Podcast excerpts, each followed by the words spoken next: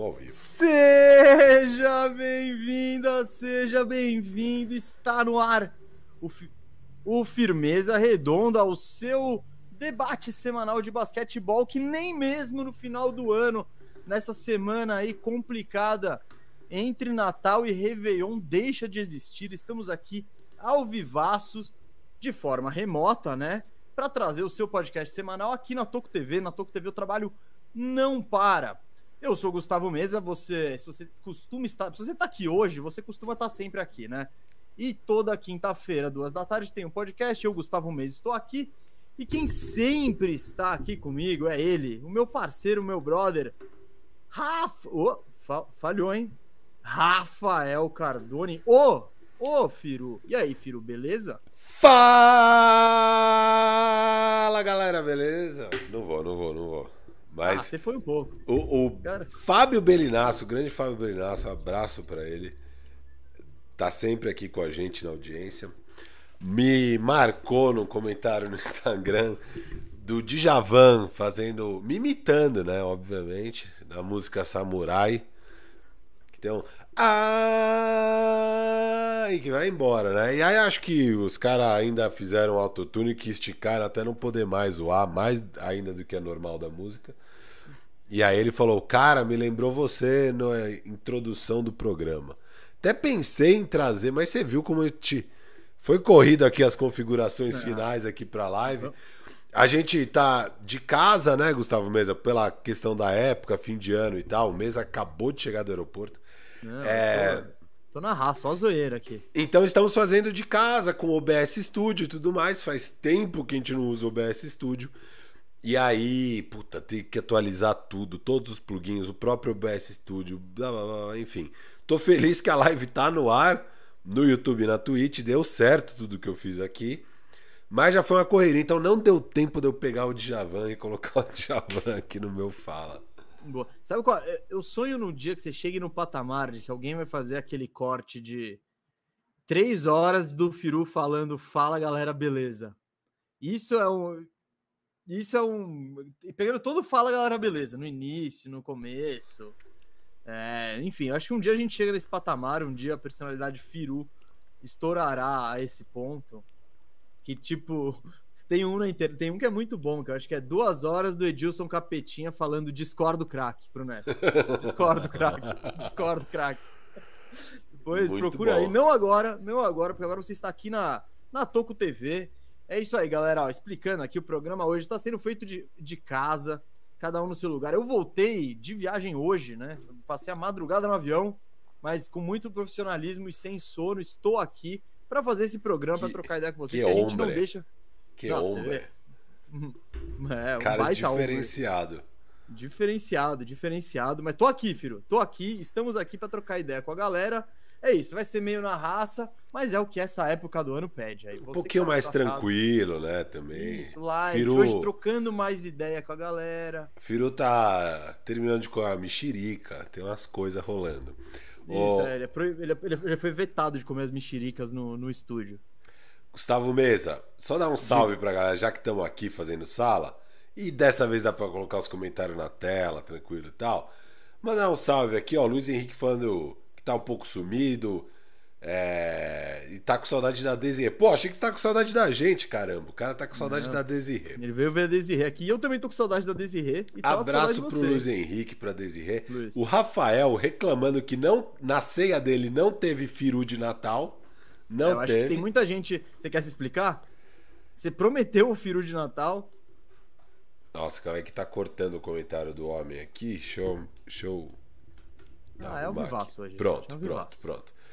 Cara, não tem muito o que me explicar, não. É. Não, não, só não sei se você quer. não- Eu, eu acho que não era uma obrigação sua, né? Mas teve gente que tava esperando o Firu de Natal. A rodada de Natal, tal qual na nossa liga, onde o Comis errou na nossa liga, na, na tabela, né, nos duelos definidos para a rodada de Natal, a NBA, o Adam Silver também comeu bola, pô. E. e- Não, tô brincando, ele não comeu bola, né? Ele deu azar que, pô, tá todo mundo lesionado, todo jogo teve Jogador lesionado, foi uma rodada meio xoxa de Natal, apesar que teve um grande jogo, um bom jogo. É, mas não foi aquela grande rodada de Natal, né, Gustavo Mesa? Não, e aí, eu, particularmente aqui, eu, eu tive. Eu achei que eu não ia ter nada de Natal. Só que acabou que em cima da hora criaram rolê no dia 25, rolê no dia 26. Então, é, aí família é prioridade. Eu falei, putz. Foi dominado pelo espírito natalino. Ah, é, espírito, muito. O espírito muito. natalino chegou chegando e, enfim. Chegou chegando. Então, priorizei, óbvio, estar com a minha família no Natal. Não deu para fazer conteúdo. Infelizmente, não tivemos o Firu de Natal nesse ano. Quem sabe ano que vem, um Firuzinho Mas... de Natal, hein? Mas a ideia, Firu, foi é, plantada. Foi. A sementinha. E a galera ficou com gostinho ano. de quero mais. De quero mais não. Um ano inteiro de quero algo. Essa semente, assim. exato, é. exato. Galera quer. Fala, mesa. Fala. Não, não, eu queria saber se a gente já dava os recadinhos. Também tem a bora, bora, Spotify, bora, bora, né? bora. E verdade, é verdade. Isso, não é uma live normal. É uma firmeza redonda, pô. Não é uma live. Exato, cara. exato. Bora. Então tem a galera do Spotify que vai ali fazer aquela muscula no dia 30 e tá contando com isso. Vai ficar com o shape em dia ali pra, pra, pra virada, enfim. Essa galera já tá puta, porque já foi seis minutos e não falamos nada ainda. Falamos do Firu de Natal, é. que era muito importante, que acho que é, é, é, um tema aí que talvez a galera estivesse esperando. Gente, hoje a gente vai falar daqui, né? Vamos falar do Lucas 60 20 11. Oh, vamos, o Firu quer falar de Jokic. Vamos passar por. Vamos dar pinceladas do que aconteceu nesses últimos dias, né? Porque o último programa, vale lembrar que foi gravado, né? Das melhores duplas. Se você não viu, veja lá que ficou bom também. É, e vamos falar também dos dois times aí mais quentes do leste, o Philadelphia 76ers e o Brooklyn Nets são equipes das quais já falamos esse ano no programa, só que em momentos piores, né? Então a gente vai falar dessas reviravoltas do que, que essas equipes aí fizeram para subir na tabela, para melhorar. É, então, essa é a pauta do programa. Lembrando, hoje a gente vai, já avisando a galera também que está ouvindo só no, no, no, Spotify, no Deezer e demais players aí, uh, vai ter mais comentário, a gente vai interagir um pouquinho mais, mas a instância superior do programa continua. A gente não tem obrigação de ler os comentários, a gente talvez leia, mas não tem obrigação. A não ser que seja superchat, superchat a gente lê sempre. E outra coisa, Firu, queria deixar um recado aí. Não sei se a galera viu, hein? Mas saiu uma tocopédia. Saiu uma tocopédia que se você não viu, você tá vacilando, cara. Você tá vacilando, mina. Você tá vacilando. Porque é de um dos temas mais pedidos desde a época que a gente tava no Bandeja, que é o do Portland Jail Blazers, o time mais infame aí da história da NBA que acumulava mais manchetes policiais do que esportivas e, e por isso entrou para a história, não pelos melhores motivos aí. Tem Tocopédia no ar, é, com certeza tem gente aqui que não viu, vá lá ver, porque pô, ficou, ficou, ficou bem legal aí, ficou bem legal o resultado e a história é boa e muito pedida, muito curiosa e a gente não tinha achado ela por aí, então olha, meteu a bombeta, meteu a bombeta Meteu. o Firu nunca conseguiu meter uma bombeta na vida, cara. Coitado. É o drama do cara que nunca usou uma bombeta. Mas tá aí com a bombeta da KTO, porque ele botou essa bombeta para dizer que esse programa também é oferecido pela KTO. A gente tá aqui, ó, nessa semana entre Réveillon e Natal, por causa de vocês e da KTO que faz esse programa acontecer. A KTO é o site onde você encontra as melhores probabilidades e mais completas esportivas aí, né? Então, é NBA, é futebol, é o que você quiser, tem lá na KTO. E mais tarde tem braba, hein? Fiz brabinhas, fiz, fiz, bra... fiz loteca hoje e fiz uma loteca de player specials, que era uma coisa que a gente não fazia faz tempo. Então, vai ter, já dei o spoiler da braba. É... E por sinal, eu tava vendo minhas apostas de início de temporada, filho, tem cada. Sabe quanto tá pagando Paulo Banqueiro novato do ano hoje? 1 e 12. É, uma barbadaça. Na época era o quê? Uns 3, 4? 3, 3. 3, é. Já era barbada, mas ó, avisamos antes tal. Apostei, sabe quem? Sabones reboteiro da temporada, pagando sete vezes. E ele é o reboteiro nesse exato momento. Então tem umas coisas acontecendo. E botamos também no Luca MVP. Luca MVP que já tá. Já não sei. Firu, Quer aproveitar esse gancho? Bora! Já antes de falar de Sixers, antes de entrar na pauta da, que tá na thumb e tal, quer falar um pouquinho do Luca, que teve um jogo que nem o Will Chamberlain fez, cara? contra o Knicks, o triple-double de 60 pontos, 20 rebotes, 11 assistências, num jogo surreal, uma virada acho que de que 10, 11, 12 pontos nos últimos 30 segundos, 35 segundos. Um negócio que também nunca tinha acontecido na NBA, um time ganhando com essa margem, é, perder, tomar a virada, coube ao Knicks essa, essa honra. Eu só vi a repercussão, eu não tava vendo o jogo, Firu. Você tá, deu essa sorte? Eu dei essa sorte. É, aproveitar e ler aqui os superchats, que os dois superchats foram sobre o assunto, então o João Paulo contribuiu aqui e falou que a atuação do Luca entra para o top 5 melhores atuações em temporada regular. É, perguntando, é, vamos responder isso. Espera um pouco, João Paulo. É, e o Breno contribuiu aqui para falar do futuro Gold Luca e a atuação monstruosa dele. Cara, Dá... primeiro assim, você quer entrar nesse, da história, quer entrar, quer da história, nesse... não sei se é top 5 porque ah, você tem os um top 81 5... pontos do Kobe. não, tem... o top 5 é provavelmente do Wilt, mas desse século, desse século, tá? Desse século, já são 22 anos nesse século. É, cara, você só vai comparar essa atuação com a de 81 pontos do Kobe. São as duas. Porque daí, beleza, tem, tem um Harden, né? Teve um triplo-duplo de 60 pontos, só que com quase 10 rebotes a menos. Mas, óbvio, uma puta atuação também. É que eu acho que você tá entrando nessa parte absurda e estatística. Se você pegar jogos grandes, por exemplo, vai de tipo uma rodada de Natal, que o cara não é. fez um triple-double de 60, tanana, mas pô, ele meteu uns 50 contra um grande time e tal. Isso tem, mas quando você entra nos números, esse abs... aí, isso, aí fica, isso, estatisticamente, fica surreal, assim, estatisticamente. estatisticamente.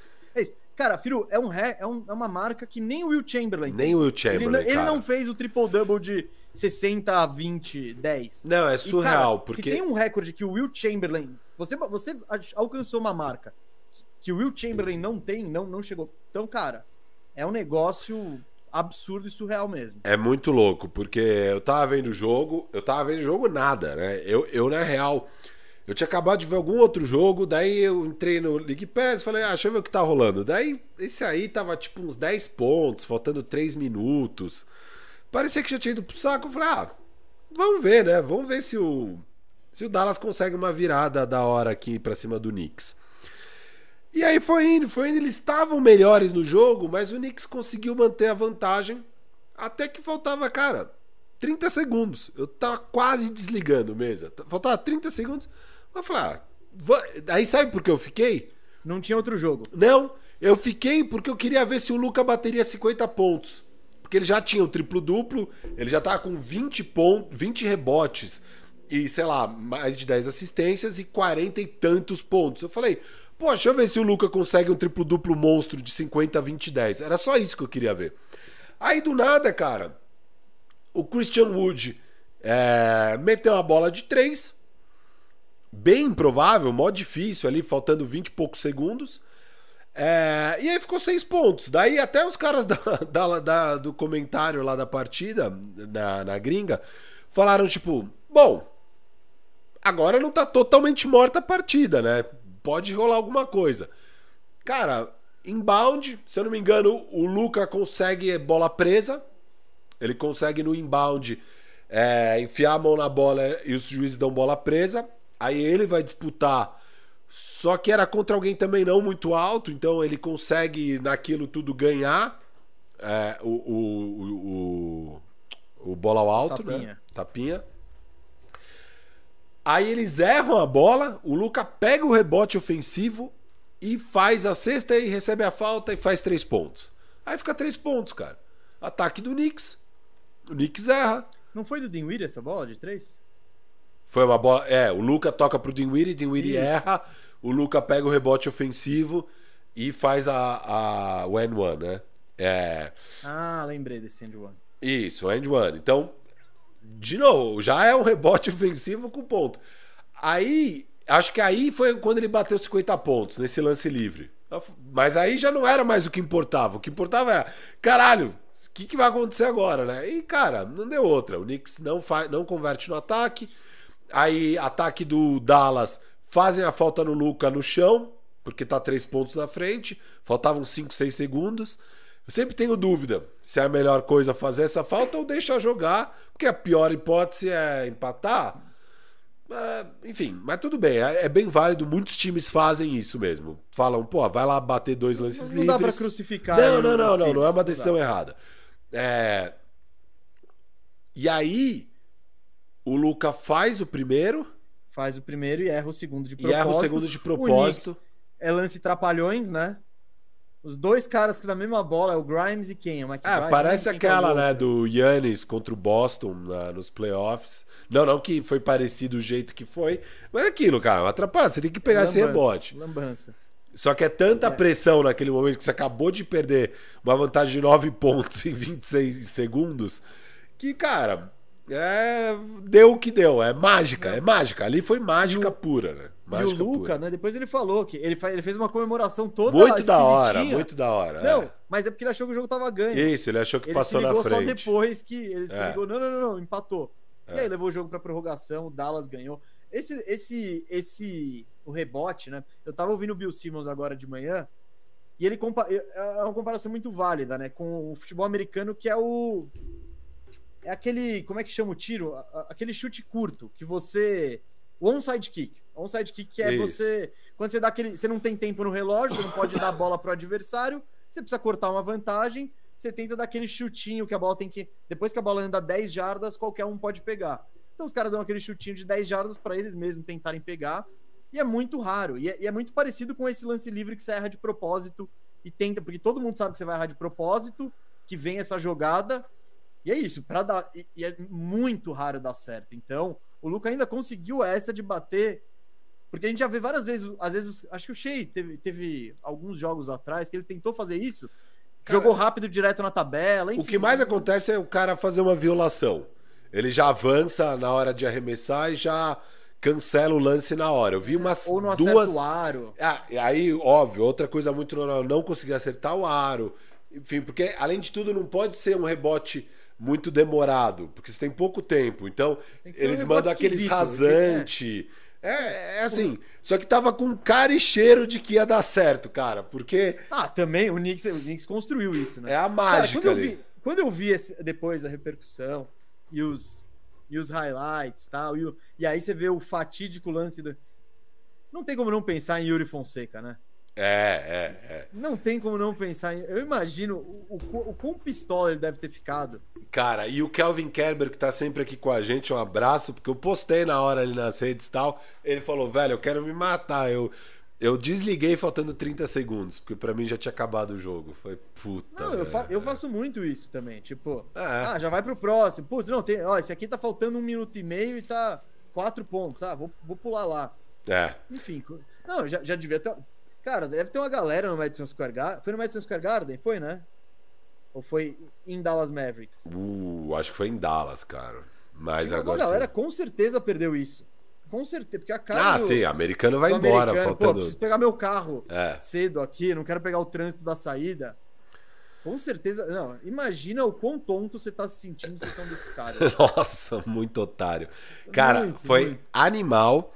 É, e, e é louco, porque o que, que rolou muito, né? Quando você tá na situação de ter que tirar muitos pontos na reta final, você normalmente você faz falta logo no adversário pra, pra parar o relógio, né? E aí o cara também faz no máximo dois pontos, você conta que ele acaba errando um e você vai tirando pontos. É, e aí o que o Tibbs estava fazendo era deixar os melhores batedores em quadra. Então, puta, era o Quickly que tem 90%, é, o Randall, o, o Brunson não estava no jogo, né? O Brunson não estava jogando. Era, enfim, os caras que batem bem lance livre estavam em quadra. O pior batedor era o McBride, que você vê como tava o Knicks, tinha que estar o McBride em quadra. Ele era o pior. E, cara, não dá nem pra falar um A dele, porque ele bateu seis lances livres nessa reta final, mesa. E ele converteu cinco. Ele converteu cinco dos seis. Então, cara, mesmo o moleque, né? Ele é segundo ano ou é primeiro ano, McBride? Acho que Acho é que é segundo, segundo ano. ano. Segundo ano do McBride, numa situação dessa, né? Com o time chegando, puta pressão. O cara converteu cinco dos seis. É... E mesmo assim o Dallas conseguiu tirar a vantagem e chegar. Foi realmente incrível, cara, incrível. E aí na prorrogação, óbvio, o Lucas sobrou, conseguiu fazer os pontos, bateu 60. E aí foi muito louco, porque Quando entrou na prorrogação, ele já estava com 50 pontos, já era um triplo-duplo de 50 pontos e 20 rebotes. E aí já era totalmente histórico, porque só Will Chamberlain e Oscar Robertson tinham feito isso, o Wilt duas vezes e o Oscar uma.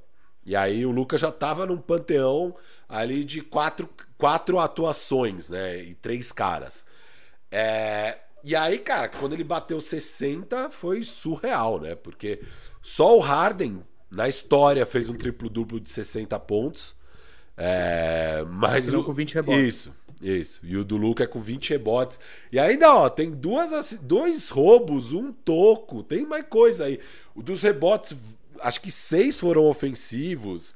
É surreal. Eu acho que essa foi a maior atuação da história do Fantasy. Acho que sim. No nosso porque... Fantasy bateu 119 ah, Fantasy acho que em quase, points, praticamente é. todos os Fantasies, né? Tipo, porque o volume de coisa que ele conseguiu, aí você ganha um bônusinho de, de triplo-duplo. Pô, foi ignorante é, é. e insano. Por isso que, cara, por isso que a NBA é, é, Por isso que é muito tão legal acompanhar a NBA, né? Porque é isso, uma noite aleatória. Jogo X, tá... assim. Depois, é, não era nem rodada de Natal, era sei lá o quê, Knicks e Mavs, e, cara um jogo absurdo. É, ressaca de Natal. Cara, não, eu fiquei. Tipo, é aquele jogo que depois você demora para dormir, de tão eletrizante que é o negócio, sabe? É. A NBA tem disso, né? E, pô, você acabou de vir de uma rodada de Natal onde o Jokic foi insano. É, jogou demais, foi um puta jogo, foi animal o jogo. É, o Tatum vem de atuações absurdas, o Embiid fazendo Embiid. atuações absurdas.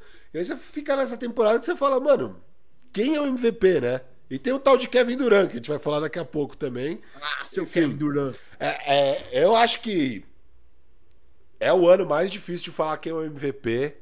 Firu, até agora. Já que você trouxe esse assunto, vamos ilustrar vamos. essa discussão só com um KTOzinho aqui? Porque esse programa é oferecido pela KTO eu tenho. Eu, eu quero pegar esse. Porque geralmente é isso que o Firo falou, né? Tem uma corrida de dois caras, né? De três. Tô procurando aqui. Mas, mano, esse ano tá muito difícil. Tipo, tá. Ctrl F. Prêmios MVP, aqui, ó. Não tá, tá, tá difícil, ó, Firu. Na KTO, o favorito, sabe quem é? Eu achei que seria Luca, mas não é. Favorito é o Joker? Jason Tatum. 3,45. Depois Luca, 3,90. Depois Yannis, 4,20. Jokic, 5 para um, né? Olha, é, é, essas duas próximas me agradam muito, filho. Ó, inclusive o tema de hoje, hein? É a hora de entrar no bandwagon. Se você tá empolgado com Nets e com Sixers, ó, Kevin Durant, MVP pagando 8.6 e Joel Embiid pagando 10 vezes. Eu não acho absurdo, né? Uh, se fosse para apostar em alguém sem pensar em odds, acho que depois a gente é, é, muito momento, né? A gente tá vindo dessa semana do Luca, é o Luca, é o Luca, é o Luca. Mas eu de odds eu gosto muito dessas odds do Kevin Durant e do e do Embiid, hein? Se fosse para pensar em retorno, Cara, e o Joker, o que o Joker tá jogando também é uma barbaridade. É, ele é, tá. Tem o, aqui tem o cansaço, né? Mas ele tá quase com média de triple-double, né, mano? E é agora assim... que é o que a gente sempre falou, né? Ele não tinha time. Agora ele tá com um time que tá começando a encaixar e já tá no topo do Oeste. Acabou de perder a liderança isolada, mas tá empatado em primeiro com o New Orleans Pelicans, é, ganhando tudo quanto é jogo, jogando, cara, um absurdo. Ele meteu 40 20 10 outro dia aí. É... Não, ele meteu. Ah, ele meteu um. Ele meteu um triplo duplo de 40 15 15, depois um de 40 20 10. Cara, é surreal que o Luca, o que o Luca não, o que o Joker vem fazendo. É... E, e, detalhe, cara, porque o, o, o, não é que o Denver, puta, agora tá um timaço pronto e todo mundo voando. Não. O, o Jamal Murray ainda não é o Jamal Murray, ele tá cada vez melhor, mas ainda não é o Jamal Murray. Michael Porter Jr. tá começando a voltar da lesão. É, o Bon Silent tá numa fase horrorosa, não acertava um arremesso. É, é, é, ele e o Aaron Gordon, cara. É ele e o Aaron Gordon destruindo tudo. Não, o KCP é, fazendo a dele. Óbvio, não, o time é bom, né? O time é bom. O Christian não, Brown é, tá jogando bem. Profundo, é, mas, mas é Christian é. Brown, é Zach Nage, é Bruce Brown. Não, é, é tipo. Cara que legalzinho e tal, mas é, é, também não é como se tivesse com, porra, O, não é o, não é o, não é o Golden State Warriors. Não, não é, é. O, é, não é o Golden State Warriors da, da, do KD. É tipo, cara, é um time bom, não é absurdo, ainda mais com os problemas de lesão do Michael Porter e do Jamal Murray.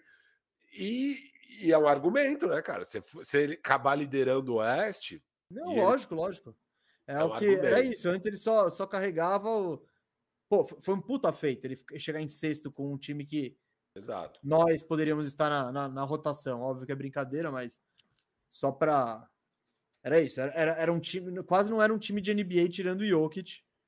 E nós dois não somos jogadores de NBA, então é apropriado. Ainda. Ainda. Não, a gente tá para estourar, filho. Assim que descobrirem nosso talento. Mas quer falar mais alguma coisa de Jokic? Você já pincelou o seu Jokic aí? Cara, já que falamos do Jokic, já que eu falei desse jogo de Natal é, contra o Phoenix Suns, que foi um jogaço, mesmo com o Devin Booker saindo no comecinho do jogo, o jogo foi bom, é, foi para prorrogação e tudo mais. Cara, a enterrada do Aaron Gordon. Você viu isso? Ah, vi, vi, vi, vi. Cara, cara, e foi tão foda, porque a enterrada em si é foda. Você pegar ela fora de contexto, você já fica tipo, caralho, mano, o que, que é essa enterrada? Agora, no contexto da partida, no contexto da partida, foi, cara, é a enterrada mais insana que eu já vi na minha vida, cara. Não tem nada igual. Mesa, imagina, rodada de Natal, overtime. O Landry Shamet estava muito bem no jogo. É, Aí o Landry Shamet tinha acabado de errar uma bola de três. É contra-ataque. E, cara, ele dá essa cravada na cara do Shamet e, acaba o jogo, né? Ali acaba o jogo. É, é no minuto final aquilo. É, foi Não, 100% Firu, decisivo. Eu tava pensando nisso hoje, cara. A gente, evidentemente, né, elogiou a troca do Aaron Gordon. Acho que. Mas eu, eu tava muito seguro com, com o que o Aaron Gordon ia entregar e do quão bom ele poderia ser porque eu acompanhei a carreira do Aaron Gordon inteira mais do que. Mais que quase qualquer brasileiro. Mais que, exato, porque ninguém estava assistindo mais aquele Orlandão lá. Eu assistia bastante, tenho que confessar. Ah, vai, vai passear, rapaz. Você nem trabalhava com isso nessa época ainda. Você, você não deve ter assistido um jogo do Orlando entre 2010 e 2017. Mas eu, infelizmente, assisti. O Orlando fez de tudo para. O Aaron Gordon foi o pick número 4 do draft. E o Orlando fez o que faz quando você pega um moleque assim, dá a bola na mão dele e vamos ver o que ele vira. É. E, e, ele não era esse cara de tipo o go-to guy, ele não era um cara que ia carregar Em algum ataque. momento tiveram essa expectativa nele, né? E se não, lógico, ele, ele, é. foi, não, é que ele foi pego muito jovem, ele foi tipo o cara mais jovem do draft a ser escolhido, assim. E é, é aquilo fisicamente absurdo. Vamos ver o que, que esse cara vira.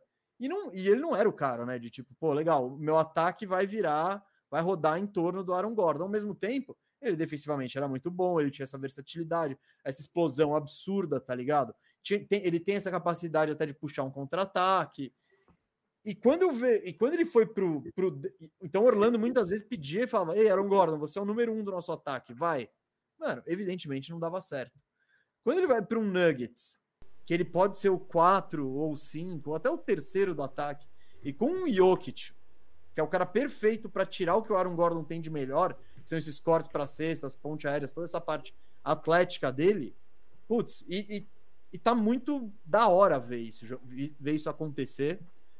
E sei lá, né? essa não é uma grande volta olímpica, né, filho? Porque todo mundo poderia ter dado, mas eu, eu acho legal, porque é um dos raros. Não é sempre que você, você tem um cara. O cara o cara cai na situação perfeita para ele. E, e, isso é exatamente o que aconteceu. E não é só cair na situação perfeita, é cair na situação perfeita que a gente achava que era uma situação boa.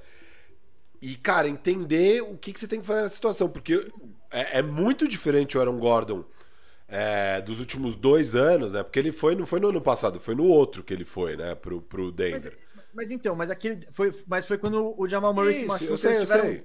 Não, eu Quatro sei jogos disso. animais. Quatro jogos animais, machuca, daí rola aquele fim de temporada e tal. E aí teve a temporada passada inteira, onde ele foi a mesma coisa. E aí nessa off-season, cara, tem entrevistas do Aaron Gordon falando. Ele falando, cara, eu tô jogando com o Jokic, que é tipo o melhor jogador ofensivo da história. Eu tenho que aprender a ser inteligente jogando ao lado dele, para maximizar minhas oportunidades. E aí a galera fa falou muito com ele, tipo, ah, o que, que você tá treinando na off-season, né? O que, que você tá tentando incorporar ao seu jogo? Ele falou, cara, não tô treinando muita coisa de, em termos de skill set, de tipo, ah, o meu drible, é, o arremesso, sei lá o que. Ele falou, não, eu tô assistindo fita, assistindo o jogo, tentando entender melhor o jogo, tentando ser mais inteligente em quadra. Esse foi Tá o foco. Certo, na hora certa, cortar na hora Isso, certa. esse foi o foco da off-season do, do, do, do Aaron Gordon. É, e você vê em quadra, cara. Você vê em quadra como ele tá jogando muito mais inteligente. E, e é surreal. E aí nisso, o aproveitamento dele em quadra melhor. E é o que eu sempre falo, cara. Você começa a conseguir cesta fácil, você ganha confiança, seu arremesso começa a cair mais. Não tô dizendo que é necessariamente isso, mas, pô, você pega o aproveitamento do Aaron Gordon, subiu em tudo. O aproveitamento dele em quadra subiu em tudo. E, e quando a gente fez o programa da semana passada, que foi de duplas, eu falei que pra mim a dupla até agora no ano, a gente tava falando do que tá rolando no ano, é o Aaron Gordon. E de fato é. A dupla do Jokic até agora é o Aaron Gordon. E tá sendo uma puta Que dupla, a gente tá? fez o exercício meio diferente. Isso, eu dei, isso, eu é. dei foto de, É que ele é um... de, de, de confiança. Mas, claro, esse, esse ano com certeza, porque é o que a gente falou, o Jamal Murray tá. Exato. Tá, tá, tá, tem, tá no caminho pra Tá no caminho. ele Tá era. no caminho. É, Não dá ele criticar o Jamal Murray. Vai ser. Não sei quando, mas. Eu, eu acho que voando, voando mesmo, ano que vem. Jamal Murray. É, provável. Mas é um processo. Só que o Aaron Gordon tá muito bem e é legal, cara. O, o Nuggets é uma história muito legal. Foi meu, meu palpite campeão do Oeste ali, um palpite que. Por sinal, o Oeste ele tá, ele tá com. tá esquisito. O, sabe quem é o favorito do Oeste? Memphis? Não? Favorito pra quem? Pra... Clipaço. Ah. Clipaço, pra vencer o, o, Ah, o mas Oeste. sempre foi, tá? Só, só tipo, Não, mas- antes de começar a temporada, a galera colocando Clippers. Ó, eu vou dar um spoiler mesmo. Não ganha. É, mas, Não ganha. mas é o que você Não falou. ganha. Clipaço não ganha, então, você falou. Não Hater. ganha. Hater. Não ganha. Não, eu, também- Spoiler. eu prefiro, eu prefiro apostar, por exemplo, ou no Nuggets, ou num Pelicans. Pelicasso, Tranquilo. né? ou no próprio no próprio Memphis Grizzlies, tá ligado? Sim. Que são, inclusive, No nesse próprio momento, Golden State Warriors. estão... Não, não, é que o Golden State Warriors tá, tá mais Décimo. perto, sabe? Do favor... Não, não, mas do favoritismo. Tipo, tô falando Ah, assim, tá, tá, tá. É o segundo colocado. Ah, o Esses segundo? outros times... Que é, louco, esses em outros- décimo ele é o segundo. Não, nem aí, nem aí. É, é, é que nem o Nets no, no, no leste, tipo... Os caras podiam estar embaixo, é. 0-15, eles ainda estavam em terceiro. Ô, ô Mesa, é, mas é o que você falou, o Oeste está uma bagunça, e agora, pegando o gancho da nossa thumb, acabou a bagunça no Leste. Você não tem Nossa, mais essa trouxe, hein? Você não Já tem mais trouxe. essa distância bizarra, porque o Clippers aí que é o favorito, o Clippers está a mesma distância do topo e do décimo lugar ali, do, entendeu? O, o- o Clippers é o quarto do Oeste, a distância dele pro primeiro e para ficar fora do play-in é quase que a mesma. No Leste, agora com essas sequências de vitórias de, Fi- de Philadelphia 76ers e Brooklyn Nets, ajudou muito a consolidar o cenário. Então agora você tem um cenário é, dos times acima de 60%, que são os cinco times do, do, do leste, que são justamente os dois da nossa thumb, mais o líder Boston Celtics, o Bucks em terceiro e o Cavs em quarto. Você tem esse top aqui. E isso aqui, cara, já vou dar spoiler pra galera. Não vai mudar. Esses cinco vão direto pros playoffs, tá? Quem tá tentando chegar nesse nível é o Miami, que também tá numa sequência forte aí de vitórias, ganhou sete das últimas dez e tá agora em sexto lugar. E, e imagino, né? A gente imagina que o Miami deveria ficar no- pegar a playoff direto no leste, mas ok, não dá Firu. pra saber. Fala. Sabe o que é assustador? Oi. Os palpites de Gustavo Mesa no início da temporada. Não, eu, eu, eu, eu vim buscar aqui, né? E eu tava curioso. Eu falei, mano, os seis eu tô matando. Quem tá indo pros playoffs agora eu tô matando. A ordem tá diferente. Mas Mano, eu botei não falei aqui, ó. exatamente isso, né? Tipo, O quê? Não, você deve Não ter sei. pensado. O quê? Você deve ter olhado pra tabela e falado, ué, tá acontecendo exatamente o que eu palpitei, não é? É, eu olhei, então, olhei, e aí eu vim ver, e é exatamente isso. Não, eu botei Celtics, Sixers, Bucks, Nets, Miami e Cleveland. E não tá nessa ordem aí, mas, Firu, eu concordo com você no, no, no- no acabou. Eu não tô ah, tentando me, Uhum. Mas eu acho que é isso mesmo, cara. De, do que a gente viu, eu acho que esses são os seis melhores times. Pode acontecer de um cair, pode acontecer Não, do. Miami, mas os cinco. Que o Miami tá longe deles, né? É que o tem, então, o Miami é tá... tem lesão. O Não, Miami. É tem o fator lesão. Claro, claro. Mas o Miami tá nesse. Nesse É, tá 50%. O Miami tá no 50%, igual Knicks, igual Pacers, um pouquinho melhor que o Hawks e tal. Miami Por tá... isso, não, por isso que é muito importante destacar o meu recorte hoje. Nesse, nesse momento que é o que está acontecendo. Tá.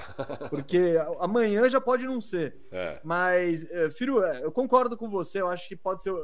Tá, tá de acordo com o gancho do programa que foi proposto por você mesmo. Porque foi o que a gente viu. Eu acho que são os, os, os melhores times mesmo. Quem, aqueles que eu confiaria mais, né? Ah, pensando no, no, no restante da temporada. Pensando em que. Porque quem que. Quem tá de fora, né, desses seis lugares? É o Knicks, o Pacers, Hawks, Bulls, eu falei em ordem. E o Raptors agora não estaria pegando nem play-in e o resto nem, nem, nem vale mencionar. Quem no início da temporada eu acho que você ou se podia esperar que entrasse nessa nessa briga eram Hawks e Bulls, né? Esses eram os, os, pri- o- os principais postulantes aí a playoff direto. E o Toronto, né? E o Toronto. times- É, não, Toronto pra mim. Eu coloquei o Toronto Isso. como sétimo aqui, que não tá nem indo. É. Mas Mas no geral, no geral as pessoas É, esperavam também. de Toronto, de Atlanta e tudo mais, e até Mas, agora mas não. eu acho que, tipo, no fim das contas, eu, eu era dos caras mais altos no Toronto e eu fiz o exercício, eu falei, é, Sétimo. sétimo. É. Parabéns. E, e, cara, e acabou a bagunça no sentido também. Você pega aqui, ó, do Filadélfia, né, que é o quinto, pro sexto, que é o Miami, são três jogos. Você pegar o quinto do Oeste, que é o Phoenix Suns, e colocar três jogos, dá quase no Minnesota Timberwolves, que não tá nem no play-in, décimo primeiro. Tá? Então, o Oeste ainda tá uma puta bagunça. O Oeste ainda Ah, tá certeza. totalmente bagunçado. O Leste já não. O Leste acabou a bagunça. Então, só explicando, é a thumb. E vamos falar de um deles, né? Na sequência aí, 10-0. É uma, uma boa sequência, eu diria, Gustavo Mesa. 10-0. Eu diria que essa é a melhor sequência possível em 10 partidas. Tô trazendo essa, essa, opinião aqui. Nem Você pegou, do, você pegou do Stats da ESPN Advanced. Stat Muse, Stat É, ali. Stat Muse. É, El- El- como é que é? O Elias É, Sports Elias. Bureau. É, eu peguei do Elias. O Elias que me falou essa aí. E, Firu, falamos do Nets antes, né? Falamos do Nets no, no início, porque era aquela zona, né? O Steve Nash tinha acabado de sair, o Kyrie tava no meio da, daquele rolo de declarações antissemitas, é, tava cumprindo o ganchinho dele e tal. O, o, o que aconteceu basicamente? Saiu o Nash, que não se bicava com as estrelas, principalmente com o Duran. Isso era claro, já estava evidente. Na off-season teve o, teve o pedido de, de, de demissão, né? O, o, o Duran pediu a cabeça do Nash, os caras não deram, e depois deram. E aí botou o. Bo- Aí é meio que um passe de mágica, né? Você põe, você tira o técnico que os caras não queriam e põe um técnico que aquele inteirinão que o que o Duran aceita e as estrelas aceitam e vamos trabalhar. E aí o Kyrie ele cumpre o programa dele, né, de, de ressocialização, podemos dizer, que o Joe Tsai propôs, ó, você tem que fazer isso, isso, isso, isso, isso, e agora você vai poder jogar. E aí, cara, basicamente a novela meio que vai embora, o calendário ajuda, e, cara, e, e num passe de mágica aí o Nets já, já, já, já, como eu posso dizer, do momento que a gente gravou o, da- o programa das duplas, né, Firu? Que você, você foi, ah, Kevin Durant e tal. Eu falei, cara, não, eu acho que o Nets é mais. ah, é mais comprador do que vendedor. Não colocaria ainda nessa. E, tipo, é isso. Dez dias depois de gravarmos o programa, não tem mais nenhum papo de crise no Nets, não É. tem mais nenhum papo de nada. As vitórias curam tudo. Mas, só pra. O que, que chama atenção daquele momento pra esse, Firu? Eu até peguei os dados que eu tinha levantado no Firmeza Redonda 19. E o bizarro era o Nets com fazendo. Eu até destaquei como os principais aqui. Acert... É, 21 ataque em pontos por jogo, fazia 112 pontos por jogo, e tinha o 18 ataque em eficiência, chutando 33% na bola de 3. Isso, esses números para mim eram bizarros e estavam muito errados. Se você vem e filtra nesses 10 últimos jogos aí, é bizarro, Firo. É, o Nets tem o melhor offensive rating da, da NBA com quatro pontos de vantagem do, em relação ao Knicks nos dez últimos jogos, né, gente? Uhum. E outra coisa, e o que mais me chama a atenção, esse dado é também bizarro, Firu, true shooting. 65% de true shooting do Nets. Uh, o segundo na lista, 61% é o. Vamos lá, vamos lá, que eu já te digo que eu abri. A, é o Portland Trail Blazers, 61%. Com esses quatro pontos percentuais, a diferença do segundo até tipo o vigésimo. Então é um. Muito mais eficiente, né? Muito mais eficiente. E, Firu, era o que eu acho que se esperava do Nets. Quando a gente fez o um programa criticando o Nets, a gente falou, mano, não dá para acreditar. A defesa pode ser uma porcaria, mas não dá para acreditar nesse ataque com todas essas peças mal desse jeito. E agora é, é, é, o que se esperava do Nets do início da temporada. Um ataque absurdo e tem jogos que eles fazem mais pontos que o adversário, né? É muito difícil de marcar. Então eu acho que o ataque ele basicamente agora tá mais tá correspondendo às expectativas do que se imaginava que ele poderia ser. Não, sem dúvida. É um ataque, cara, que que muito forte nas coisas que são muito difíceis de fazer, né? Então você pega em ISO, o Kyrie é o melhor e o KD é o oitavo melhor em ISO na temporada. É, é, com jogadores que têm mais de três posses de ISO, pelo menos, né? Que, enfim, senão você pega muito outlier, mas você, jogadores que consistentemente vão para jogadas de isolação. O Kyrie é de longe o, o mais eficiente, com 1,26 pontos por posse, e o KD é o oitavo. É, então, esse ataque de meia quadra deles, que eles não rodam muito pick and roll e tudo mais, é muito isolação, tem muito pull-up, é, jumper, é, tem um pouco de spot-up também, mas mesmo no pick and roll, o Kyrie é o sétimo também, mais eficiente. Eles não rodam muito, tá? É pouco, pouco volume. Mas quando roda, é, o Kyrie consegue mandar bem também nisso. E, e, enfim, a gente sabe que esses dois caras são brilhantes ofensivamente. E, e KD Curry, você deveria já ter um bom ataque só com os dois caras. Pode ser Royce O'Neal, Ben Simmons e Nick Claxton. É, que é o que é, né? É esse o time titular, não é? Ben Simmons, Royce O'Neal e Nick Claxton. É isso. Não são três caras muito brilhantes ofensivamente.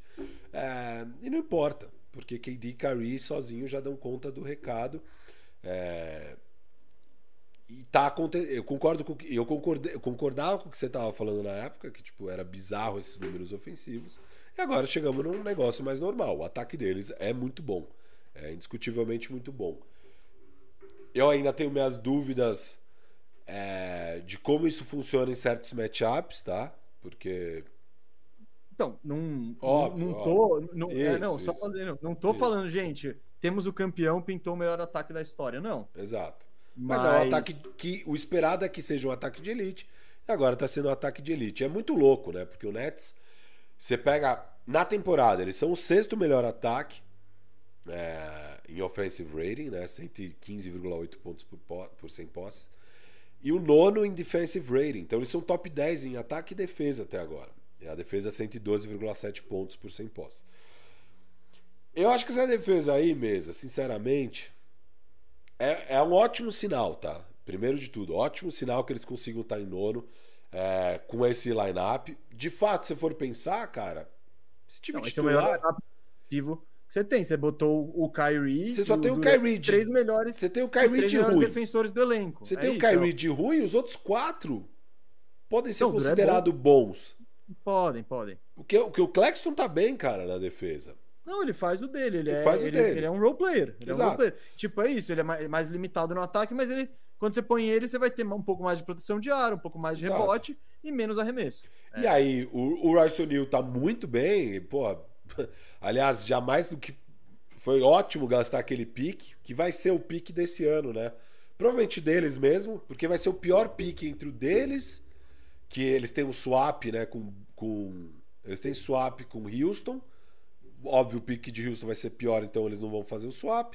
E eles têm o pique de Filadélfia. É, Brooklyn talvez vai. Tanto faz quem vai ter. elas por elas. Ficar elas por elas. O pior pique vai para lá. Cara, imagina. Esse pique que você teria que escolher ao final desse ano. Um cara no final da loteria que normalmente não vai estar pronto para os próximos dois, sei lá, sabe? Tipo, qual é a chance desse cara impactar a era KD do Brooklyn Nets. E eles trocaram pelo Royce O'Neal, que, cara, é um ótimo role player. E é muito do que eles precisavam pra temporada. É... Então, assim, uma puta troca boa. O Royce O'Neal tá sendo importantíssimo para esse time. É um cara que tem tamanho, tem força para defender esses alas. É... Outro dia, foi, foi talvez o jogo que eu mais gostei do Nets nessa sequência contra o Cavs. Ele, porra, ajudou bastante a, a dar uma bela anulada no anulada no, no Donovan Mitchell. Quem brilhou naquele jogo do lado do Cavs foi o Garland. O Donovan Mitchell foi bem mais discreto, muito em parte pelo trabalho do Royce O'Neal na defesa. É, tô gostando muito do Royce O'Neal. Então é isso, assim. Bom sinal. Esse nono lugar, óbvio, ser top 10 nas duas coisas é sempre a fórmula do sucesso pra você tentar ser campeão. É, mas é muito louco, porque você pega aí os quatro fatores ofensivos e os quatro fatores defensivos, né? Eles são vigésimo para baixo, então bottom 10, né? Eles são 10 dos 10 piores times em três dos fatores ofensivos em três dos fatores defensivos. Só que eles são primeiro em eficiência, tanto ofensiva quanto defensiva. Agora, rebote, uma tragédia no ataque e na defesa. É, falta, linha do lance livre, uma tragédia no ataque e na defesa. É, e qual é o outro fator mesmo? É, é turnover. Turnover. Também, tragédia, no ataque e na defesa. Não forçam turnover, cometem bastante turnover. Só que eles são o time mais eficiente em pontuar e é o time que torna mais difícil a vida. Que normalmente é uma relação, né? Quanto mais você faz falta, também você mais dificulta os arremessos e tal. Eles trocam muito na defesa, todos esses caras conseguem trocar. Você tem o Ben Simmons, que é um cara bem disruptivo na defesa e tudo mais. Então é uma defesa que está dando trabalho. Eu acho que tem um pouco aí nesse nono. Eu acho que eles devem cair, tá? Um pouco. Eu acho que eles pegaram uma sequência bem favorável. Depois eu vou falar um pouco dessa sequência. É, conforme eles forem enfrentando os ataques de elite mesmo e tudo mais, eu imagino que vai piorar um pouco esse número. Eles vão cair fora do top 10. Mas o Brooklyn Nets. Tudo bem. Tudo bem. Se tiver ali no até 15 e seu ataque for top 2, top 3, que é o que deveria ser, que até agora na temporada é sexto. Mas você acabou de trazer, os últimos 10 jogos eles são de longe o primeiro. É, Sim, eu acho subiram. que. É... é, é eles, eles saíram do 18 para sexto em um intervalo. Você tem que ser curto. o primeiro para fazer isso. É, e é isso. Eles tendem a subir para um top 2, top 3 é, tranquilamente aí nos próximos meses. E essa é a fórmula. Eu imagino que a defesa cai um pouco, o ataque sobe um pouco, mas é um bom sinal que eles têm uma defesa assim, que não é uma tragédia. E de fato não é, cara. Você coloca Royce O'Neal, Ben Simmons. É que você tem, é que você tem opções. É que você tem opções que. Você tem a opção da defesa ficar 100% trágica. Põe time baixo com ah, um, um, volume absurdo Perry de chute. Mills, Seth Curry, tchau. É isso. E Joe Harris e vambora. O Joe né? Harris ainda não. O Joe Harris não, não fode tanto mas, a defesa quanto sim, o Seth mas Curry. Ele, mas é a opção ao Royce O'Neal. Claro. Você põe o Joe Harris, você. Piora. Você tá, piora. É, Firu, quero falar de duas coisinhas de Nets que não são nem Kevin Durant, nem Kyrie Irving. Só de Kyrie Irving. Pô, ele tá jogando muito. Cara, muito, vamos... muito, não, mesa. Não. Irado. Puta não, não vamos zicar, não vamos zicar, deixa ele jogando. Vamos ver se a gente, quantos meses a gente consegue assim, dele só jogando basquete. Sem, só jogando sem uma basquete. notinha do Sem notinha, do sem tweet, sem arrumar confusão com qualquer grupo étnico ou religioso. Vamos tentar só jogar basquete, Kyrie, porque você joga muito. Então, continue assim. O, então, os dois fatores que eu queria é, primeiro, começar com uma analogia de futebol que a galera adora. Então, eu vou trazer aqui, que é o efeito Dorival Júnior no, no Brooklyn Nets. Porque, cara, no futebol, no basquete, a importância do seu elenco, cara, não odiar o técnico. Tipo, querer fazer as coisas que seu técnico propõe. No Flamengo a gente viu muito isso, um elenco talentosíssimo. Chegou o Paulo Souza lá com as ideias dele e não vai jogar Pedro e Gabigol e não sei o que, eu vou meter o telão lá. Os caras falaram, mano, dane-se esse otário. E, e, e, não jogaram. Aí chega o Dorival com, com um perfil muito mais tipo, ei, estrelas, vamos fazer do jeito que vocês querem. Vamos jogar de boa. Futebol, cara, tá, tá sussa. E também numa pegada que nem Jack Vaughn, que é aquele. É o, que a gente até brincou quando, quando o Dorival foi contratado, que é Dorival é contratado e já balança. Jorge Jesus é opção. Que, tipo, tava com a cara de tampão que era o que o Jack Von. Então, eu, é, eu vejo no Nets esse efeito que é, tipo, as, as estrelas não estavam afim de jogar pro Nash. É, eu acho que o Nash deve ser um pouco menos arrogante que Paulo Souza tal, mas seja lá o motivo que for, as estrelas não estavam afim de jogar pro Nash. E também, claro, quando o Nash estava lá, tinha ainda as outros, os outros rolos, tinha jogador machucado, tinha o Kyrie suspenso, tinha, tinha um monte de coisa. Entre o Jack Vaughn, que tá alinhado com o, com o, com o Kevin Durant, com o Kyrie, faz o, meio que o simples, deixa os caras jogarem do jeito deles, a parada flui mais. A parada flui mais. O Jack Vaughn, Firu, eu lembro da primeira experiência dele como treinador, não sei se você lembra disso. Com certeza não, que foi no Orlando Magic. Sim. Quantos anos Jack Vaughn dirigiu o Orlando Magic, você sabe? Não. Três. Ele ficou três temporadas. Sabe qual que ele venceu mais jogos? De 2012 a 2015. Ele venceu mais jogos em 2013 e 14, que ele venceu 23. E pensando em percentual, o máximo de percentual de vitórias que ele teve em Orlando foi 28%. Oh, então, 23 vitórias com, com, esse time de Orlando aí é, sucesso. É, é nada. É, o, o under tá menor. Esse, o under tá 26,5 esse ano. Não, não é esse ano. não, eu sei, eu sei. Ano. Mas naquele. Cara, você consegue. Com, com, com vontade, você ganha 23. Só com vontade ali. Você pensar que você, você, na sua conferência já tem uns oito que querem. Uns, uns oito. De 8 a 12 jogos que seu adversário quer perder. Porra, não é tão difícil assim. Mas enfim, Jack Vaughn chegou basicamente fazendo o simples, dando liberdade para os caras jogarem. E isso teve um efeito positivo, né? É aquela coisa. Para agora, é, você vê muito clara essa diferença no, na, na, tipo, na comparação, como você pode dizer, na comparação de momento, assim, a comparação instantânea de como muda da água para o vinho, que é só os caras jogando um pouco mais engajados, comprando um pouco mais a parte coletiva. E Firo, a outra parte que eu queria, outra coisa que eu queria destacar era Ben Simmons, cara. Porque o que eu tô vendo do Ben Simmons é o que eu acho muito positivo é talvez não pra, pra, pelo que se esperava do Ben Simmons, mas Acabou a história de Ben Simmons pode ser um LeBron. Acabou, acabou a novela Ben Simmons joga não joga. Acabou a novela Nossa, o Ben Simmons na Filadélfia. Cara, o Ben Simmons virou um jogador de basquete, ninguém fala dele mais.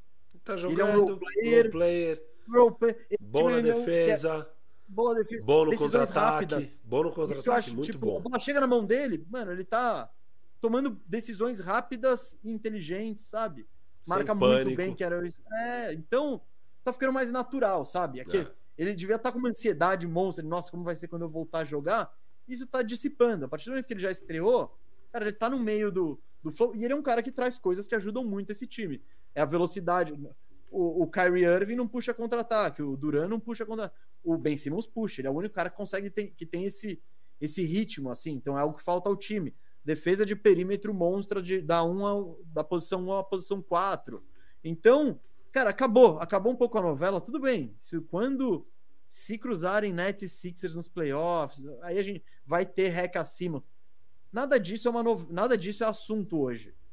E isso é muito bom para o Nets como um time e para o Ben Simmons ir ganhando a confiança tal. Então, eu acho esses dois fatores, claro, os principais são Kevin Durant e Kyrie Irving jogando muito. Mas tem esses, essas outras coisas rolando no elenco que eu acho que contribuem para esse momento aí positivo do Nets. Concordo, concordo. É, tá sendo bem legal ver o Ben Simmons jogando assim, como você falou mesmo. Não, ninguém. Não é uma estrela, para ninguém é. E só dele estar tá jogando acabou mesmo. Hum, Ele não notícias. tá de Zulander do lado da quadra, é. é não, não, tem notícia. O cara tá jogando, tá jogando ben bem. Simmons tá pegando rebote. Ben tá Simmons tá pegando rebote. Tá impactando é, positivamente o time, ajudando a vencer é, e tudo mais. Cara, levantar uma pulguinha aqui só com essa sequência. Ah, tá? traz, traz uma Vamos pulga lá. aí. Primeiros 15... Eu acho que a torcida do Net, a torcida não esperava outra coisa do senhor, tá? Eu tá. acho que ninguém esperava outra coisa. Ah, e antes da pulguinha, posso criar um cliffhanger aqui? Pode. Mandar um abraço para Yuri Fonseca, que está na audiência. Isso. Yuri, comentamos, lembramos de você no programa agora mais cedo. É. Pense, quando, quando o Knicks tomou a virada do Dallas, você foi a primeira pessoa em quem eu pensei, Yuri. Imagino que Firu também. É, então, fica aí o nosso abraço, que não deve ter sido um momento fácil. Espero que seus eletrodomésticos todos estejam é, intactos. E é só isso mesmo, Firu. Boa. É, eu tinha colocado na tela os comentários dele. É... Ah, boa. Caraca, o Knicks fan falou que você é o Veron e eu sou o Fred. É... Grande Vitão. É, é. é. Vamos lá, vamos lá. Voltando aqui, Gustavo Mesa. O negócio é o seguinte. Eu, eu, gosto de covers que não tem nada a ver. É. Puta, os dois nada a ver. Nada, nada a, ver, ver, mas é bom, mas é bom. É mas bom. é um careca e um cara com um cabelo tipo meu aí. Então... É, tamo junto, Vitão, do Knicks Fans BR ali. Outro que sofreu. Outro que sofreu nas mãos de Luca. Pois é. Mesa. Pois é. Brooklyn. Calma, o senhor ia trazer uma pulga atrás da orelha em relação ao Brooklyn Nets. O que seria essa pulga atrás da orelha, Rafael Cardone ou Firu? Vamos dividir a temporada desse time fantástico que tá 23-12, segundo lugar do leste, chegando aí para a primeira posição. É, 10 vitórias seguidas. A temporada deles, primeiros 15 jogos, mesa, começou 6-9. Tá? 2-5 com o Von, só que depois continuou ruim. Depois eles meteram 3-4 no come... Não, 2-5 com o Nash e aí, 3-4 com o Von, foi 6-9. Primeiros 15 jogos, 6-9, tragédia, muito mal e tal. Aí, os 10 jogos seguintes, eles emendaram 7-3. Já foi uma boa sequência. Já, já ficou acima de 500, o time ficou bem, blá, blá, blá, legal. E agora, os outros 10 jogos, 10-0. É, e os últimos 15, então comparando aqueles 6-9 dos 15 primeiro, os últimos 15 é um 14-1. Tá? Então não é só um 10-0, tem um 14-1 aí na parada, que é da pesada. Aí eu peguei qual é que foram essas sequências, Gustavo Mesa, pra ver um pouquinho, tá? Porque. É, é o investigador Rafael Cardone virou. Não, porque eu não lembro de grandes jogos, eu lembro de alguns, eu vi bastante Milwaukee, desses jogos. Né? É, exato. Milwaukee foi muito bom. Tá? Daí eu anotei. Então eu anotei aqui todos os jogos. É, as dif... Vamos lá. A sequência 7-3, Gustavo Mesa. Sequência 7-3. Hum. Portland ganhou por dois pontos. É, Portland, um time acima de 500. Né? Memphis, outro time acima de 500. Sem o Big Tree, sem Jamoran. 500 é 50%. Já... Sim. Ah, mas é que, é que isso é Ameri... só os USA usam 500. Ah, galera, vamos lá. Acima de 500. Não, eu não uso 500. Eu não falo assim. Acima de 50%, só pra. Trouxe pro BR aqui. É que 500 é muito mais rápido que 50%. Mas é muito mais confuso. Tá. É, sem o Big Tree, Memphis sem o Big Tree, sem Jamorant, sem Ben, sem Jared Jackson Jr. ganharam por 12. Filadélfia, sem o Big Tree também, sem Harden, sem Maxey, sem Embiid. Perderam por 9. Isso foi bizarro. Foi no começo dessa sequência, beleza. Aí pegaram o Toronto sem Siakam, ganharam por 14. Pegaram Indiana que é um time acima de 500, perderam por 11. É, Portland, sem o Dame dessa vez. Com o Dame tinham ganhado por 2 pontos, sem o Dame ganharam por 14. Aí pegaram o seu estimado Orlando Magic, ganharam por 7. Washington Wizards ganharam por 6. O Toronto ganharam por 9. E aí o Boston Celtics tomaram pau de 11 pontos. Ou seja, aquela sequência 7-3, pegando times acima de 500, né, acima de 50%, Boa. Completos, um, dois. Uma vitória, duas derrotas. Saldo de menos 20 pontos. É, pegando os times acima de 50% com lesões, com várias lesões, 2-1. Duas vitórias, uma derrota. Então, os times de 50% eles foram 3-3 nessa sequência, é, se dando bem aí com as lesões. E os times abaixo de 50% fizeram o que tem que fazer. 4-0, atropelo, adeus, e antes eles não estavam conseguindo fazer nem isso. Então, muito bom sinal. É, sequência 7-3. E aí vem a sequência 10-0. Eles pegaram Charlotte sem Lamelo, o Atlanta sem o DeJounte Murray, sem o DeAndre Hunter, ganharam por 6 do Charlotte e por 4 do Atlanta. Aí pegaram o Indiana, ganharam por 3. Pegaram Washington sem o Bradley Bill, ganharam por 12. Pegaram Toronto, puta, esse foi um jogão. Ganharam por 3. Foi a bola do Kyrie Irving no clutch. Foi a bola clutch do Kyrie, mas o Kyrie, cara, o quarto quarto inteiro, assim, absurdo, absurdo. Já, a gente já falou desse jogo aqui no, no Firmeza. O Kyrie tinha resposta para todos os lances foda do Van Vliet, do Scottie Barnes, tudo. Bizarra a atuação do Kyrie. É, mas é o Toronto, que é um time abaixo de 50%, ganharam por 3 pontos.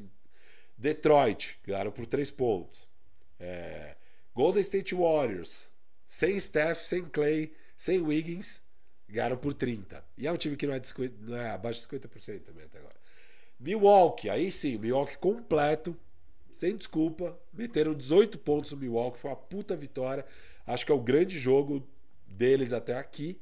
E teve o Cleveland na sequência, é, também completo, Cleveland muito bem, ganharam por 8 pontos. Foi um jogo bem legal de assistir. De novo, Kyrie absurdo. É, jogaço, jogaço. Então, duas grandes atuações, tá? É, isso é muito importante. Porque eu quero ver esse time jogando bem contra os times bons. E de fato, tivemos duas atuações recentes que mostram. Então, por isso que dá sinais de confiança real. Que, que é, que, dois sinais Óbvio, você tá numa sequência 17-3, tem muita coisa para você ficar confiante, tá? Não tô querendo diminuir os caras. Duas coisas para você ficar confiante. Uma, essas duas vitórias recentes sobre Milwaukee e sobre Cleveland, tá? Outro sinal é, estão ganhando dos times ruins. Você tem que ganhar dos times ruins. Antes você não tava conseguindo nem isso. Agora, cara, é time ruim? Ganhamos. Pode ser apertado, pode ser sei lá o quê. E outro sinal bom pro sinal, porque você pegar aqui, Desse 10-0, o Milwaukee foi mais de 10 pontos, o Washington foi mais de 10 pontos, Washington sem o Bill, e o Golden State Warriors depenado foi 30 pontos. Só três jogos foram por duplo dígito. O resto foi tudo apertado.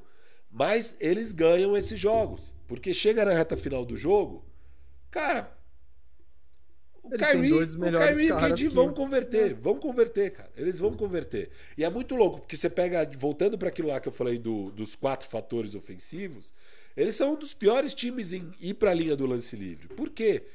Porque o Kyrie e o KD, eles não o- principalmente o KD, não bate tanto para dentro. Ele pega lá e para. No mid-range também não arremessa tanto de três, mas cara, toda bola de dois vai cair, toda bola de dois vai cair, vai cair. Porque a bola é é a bola que ele se sente mais confortável. E, e ele sabe que, tipo, ele vai subir pro arremesso, você sabe, você só não sabe quando. É. E aí, e quando ele subiu, você não alcança porque ele é, ele tem 2 e 10, Exato, braço ele gigante. é- solta lá de cima, o cara é uma máquina, é muito difícil de parar. Então, é outro bom sinal. Os jogos que estão complicados, que são apertados, eles ganham. É contra os times ruins, né? Também. É, mas também contra os times bons, né? que tiveram poucos times bons. Então, nessa sequência 10-0, só três times acima de 50%. Sete times abaixo. Mas não importa. Não importa. Você pega nessa sequência 17-3, foram nove jogos contra time acima de 50%. Eles estão 6-3, que é um bom recorde contra times acima de 50%. E contra os times abaixo, eles estão 11-0. E é o que você tem que fazer. É, mas é importante notar que foram poucos desafios mesmo e tal. Eu estou muito curioso agora para ver essa próxima sequência que eles vão ter do dia 6 de janeiro ao dia 25. São é, dos jogos 39 ao 47. Eles pegam New Orleans Pelicans fora de casa. Eles pegam Miami fora de casa. Aí eles pegam Boston em casa. Aí eles pegam o OKC em casa e o San Antonio fora. São os jogos mais fáceis. Aí eles pegam Phoenix fora. Eu acho que até lá o Phoenix ainda vai estar sem o Devin Sem Booker. Booker, é, acho que Booker. ainda vai estar sem o Booker. É, E aí pegam o Utah fora de casa. Aí o Golden State fora de casa. Espero que o Steph já esteja de volta. Não sabemos como é que vai estar. Wiggins e tal. E aí o Philadelphia fora de casa. Ou seja, são 1, 2, 3, 4, 5, 6, 7, 8, 9 jogos. A maioria fora de casa. 7 fora de casa dos 9. E a maioria contra times acima de 50%. 1, 2, 3, 4, 5, 6. 6 dos, 6 dos 9 é contra time acima de 50% e 7 dos 9 fora de casa. Então é uma sequência desafiadora. E vou, vou tentar ver a maioria desses jogos para entender melhor esse Brooklyn Nets, afinal de contas. É, mas é muito, muito legal que eles conseguiram dar essa volta por cima na temporada e conseguiram esse monte de resultado extraordinário nos últimos 20 jogos, no fim das contas. É, até agora, minhas previsões, o Chamez aqui tá ganhando do Hoje BR e falou que não tem troca de Kyrie e Kevin Durant esse ano. Eu recebi no ponto. Hum, há meses. Essa aí, essa aí. Há meses, é. Ah, Tá essa aí difícil. já ganhou, não. Você já ganhou. Não vai mais ter troca, esquece. Não só com uma lesão. e- Nunca diga não tem. Você não É. sabe o que o Kyrie pode aprontar. Tá bom. Então é tipo, eu não vou dar minha volta olímpica ainda. Vou esperar o trade deadline. É. E só lá eu dou, mas tudo indica que é isso, né? Nets encontrou o rumo.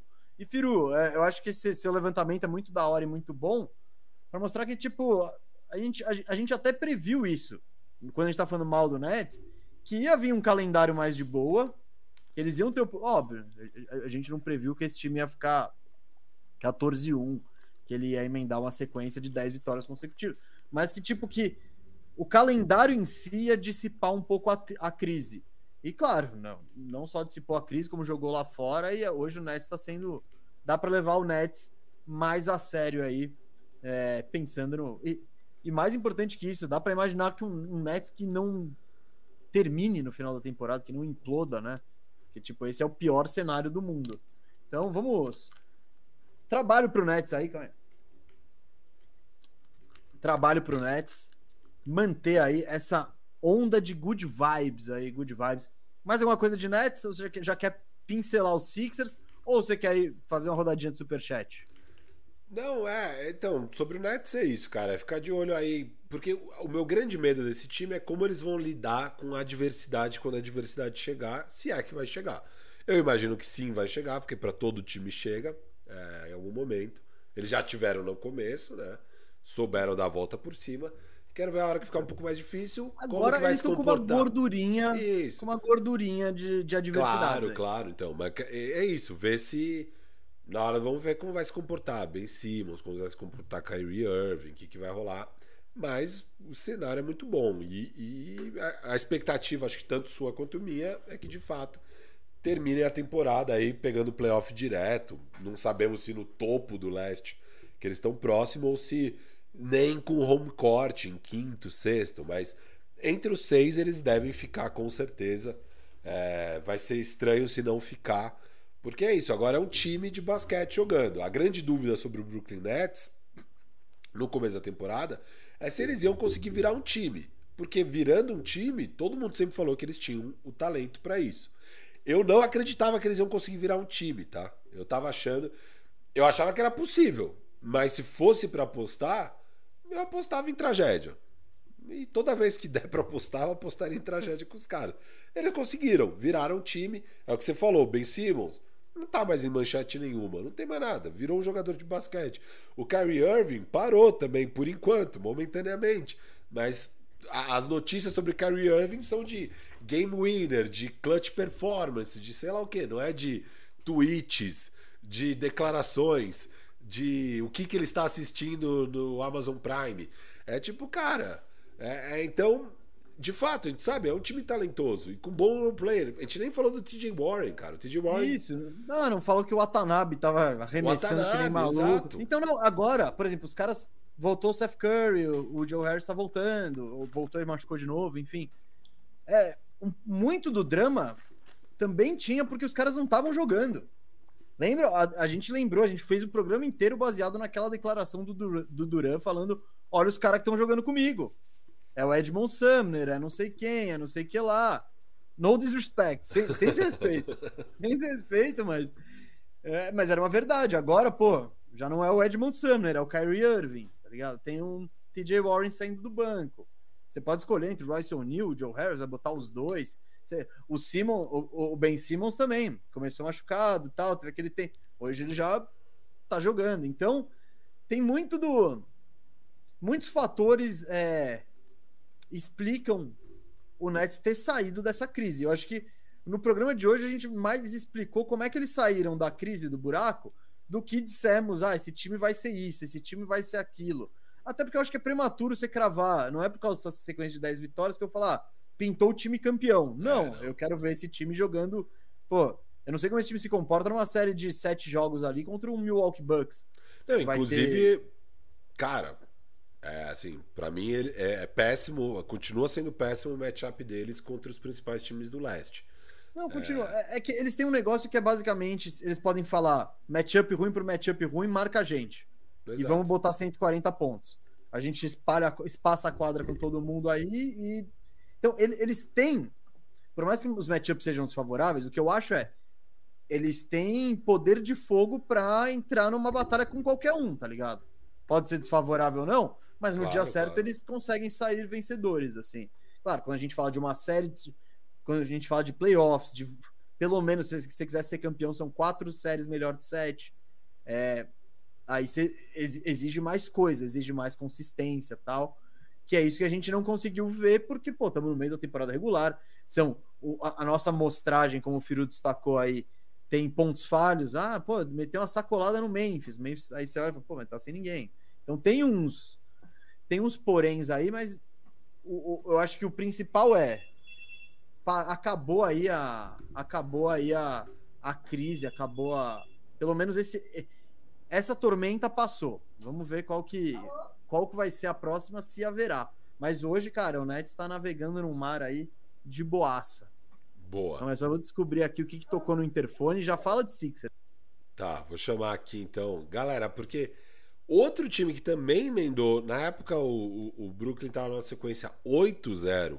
Quem também estava na sequência 8-0 era o Philadelphia 76ers. Ambos 8-0 quando a gente criou a nossa thumb e o tema do podcast e tudo mais. A thumb ficou pronta, Iago, Zica das Artes, mandou pra gente, olha a thumb, bonitinha, tal. E o Philadelphia foi lá e perdeu, obviamente, pro Atlanta Hawks. Foi pro Atlanta? Não, pro Washington. Quem que vocês perderam, rapaz? Pro Washington. Pro Washington Wizards. Então, o, o Philadelphia, enquanto aí o Brooklyn emendou mais duas vitórias, fez 10-0. Então não zicamos o Brooklyn, pelo menos, mas o Philadelphia fizemos questão de zicar. Eles conseguiram a proeza de perder para o Washington Wizards por cinco pontos, mas seguem aí muito bem, né? Então eles agora subiram para quinto lugar. Eles estavam, não sei se vocês lembram, há pouco tempo atrás, fora até do play-in, acho, ou lá na décimo lugar, lá embaixo.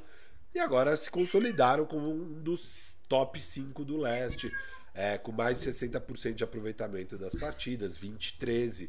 14 em offensive rating, é, com 113,4 pontos por 100 posse. Segundo em defesa. Segundo a melhor defesa da NBA, tomam somente 109,7 pontos por 100 posses. É, e igual eu separei as sequências, mesa, a sequência de hum. Filadélfia, Filadélfia estava 12-12. Parecido com o Brooklyn, que se for pensar, eu dividi em 6-9 depois 7-3, é um 13-12. Eles estavam 12-12. E agora emendaram esse 8-0 e perderam esse jogo. Fizeram esse 8-1. Então, uma ótima sequência após um começo bem devagar de temporada. O que aconteceu nessa sequência é que o Embiid começou a jogar igual um animal. O cara tá destruindo tudo, jogando igual o MVP que ele sempre está nessa conversa, sempre está nessa disputa. Esse ano não vai ser diferente. E ajudando a carregar os Sixers aí. A sequência dos Sixers também não foi das mais difíceis. Tá? Eles pegaram o Lakers. Nessa época, ainda com o Anthony Davis, foi um dos últimos jogos ali do AD antes de machucar. É, ganharam por 11 pontos. Pegaram o Charlotte, sem Lamelo, mas o Charlotte, mesmo com Lamelo, é uma porcaria. Ganharam por 18 pontos. Pegaram o Sacramento Kings na vibe, ganharam por 20 pontos. Pegaram o Golden State Warriors também depenado, ganharam por 12. Pegaram o Toronto, ganharam por 3. Detroit ganharam por 20. Clipaço, empolgado, ganharam por 5. E o New York Knicks, empolgado também, ganharam por 7. Então, algumas boas vitórias aí. Sacramento, Clippers e Knicks, principalmente, essas três de 8, né? No geral, uma sequência um pouquinho fácil também. É, e aí agora vacilaram com o Washington Wizards. Aí, perderam por 5 pontos para o Washington Wizards. Mas esse é o Philadelphia 76ers que finalmente encontra um momento mais tranquilo aí na temporada. O que, que você tem achado aí, Gustavo? Firu, a gente, fez, a gente falou de Sixers no Firmeza Redonda 21, né? Esse é o Firmeza Redonda 27. Então, temos aí um mês e meio, né? E naquela época, o Sixers era a quinta defesa E eu peguei o, peguei o levantamento aqui, ó, filtrei as estatísticas nos últimos 10 jogos, que é essa sequência positiva, né? Dos Sixers. Então, ó, antes, no, no Firmeza Redonda 21, há seis semanas, os Sixers tinham o 18 ataque e a quinta defesa. Pegando essa sequência Tavam de 10 7 jogos. 7 né? Em 14 jogos, 7 7. Isso. E, claro, pegando a sequência de 10 jogos, evidentemente não é sempre a melhor amostragem que você pega, mas é para ilustrar o que, que mudou. A defesa está em quarto. Então a defesa continua a mesma. Não, em segundo. Defesa é Os últimos, segundo. 10, os últimos 10 jogos, tô falando. Ah, tô falando na temporada. Na temporada eles estão em segundo. Não, não, tô falando, é, tô falando dos últimos 10 jogos. Então, continua, que eu tô falando, essa sequência positiva, bem positiva. O que, que mudou gritantemente? O ataque. A gente foi de um ataque que era o 18 e saltou para sexto. Sexto, mostrar a Nos gente últimos os 10 10 jogos, jogos. os últimos 10 jogos de todos os times. Tá. E Firu, maior, claro, antes nesses números a gente tinha o time sem o Max, tinha o time sem o Embiid, tinha o time sem o Harden, então es- essa galera toda contribuía para esse ataque para esse ataque tá ruim. Esse ataque tá, sei lá, o 18º da liga pelo talento que tem, não não não não condiz. E agora pegando essa sequência, tá sem o Max ainda, mas é uma sequência com Harden e com Embiid. E, e o fator, claro, o Harden ajuda muito, tá jogando bem, tal, tal, tal, grande jogador. Mas eu, o principal fator desse ataque tá voando, do Sixers tá com o ataque voando, é o Embiid. O Embiid que tá numa sequência absurda aí de partidas. Então, o que que mudou um pouco dos, daqueles Sixers para esses Sixers agora? A defesa melhorou marginalmente, tá, mas ainda é um time de boa defesa. Melhorou é que esse time tá atacando melhor, tá fazendo mais pontos, tá tendo mais efetividade. Nunca vai ser um time que vai puxar muito contra-ataque e tal. Mas, cara, o Embiid nesse nível, MVP, Ainda mais sem o Maxi, né? isso, isso, que o Max é o cara que, que tem mais velocidade para ele de tal ritmo, né? Então, o Pace nunca foi, nunca foi, nunca vai ser uma onda do time. De qualquer time com o Embiid, se o Embiid é sua super estrela, você não vai sair correndo que nem louco, porque não é a dele, ele não vai chegar, né? Você precisa esperar o seu melhor cara para atacar. E esse melhor cara tá destruindo, né? É difícil falar de MVP, pô, ele tá destruindo e ele talvez seja, sei lá, o quarto, quinto jogador de mais destaque agora. Pra gente falar no programa de hoje. Teve a semana do Luca, teve o Jokic, O Tatum Então- tá todo o jogo destruindo. é.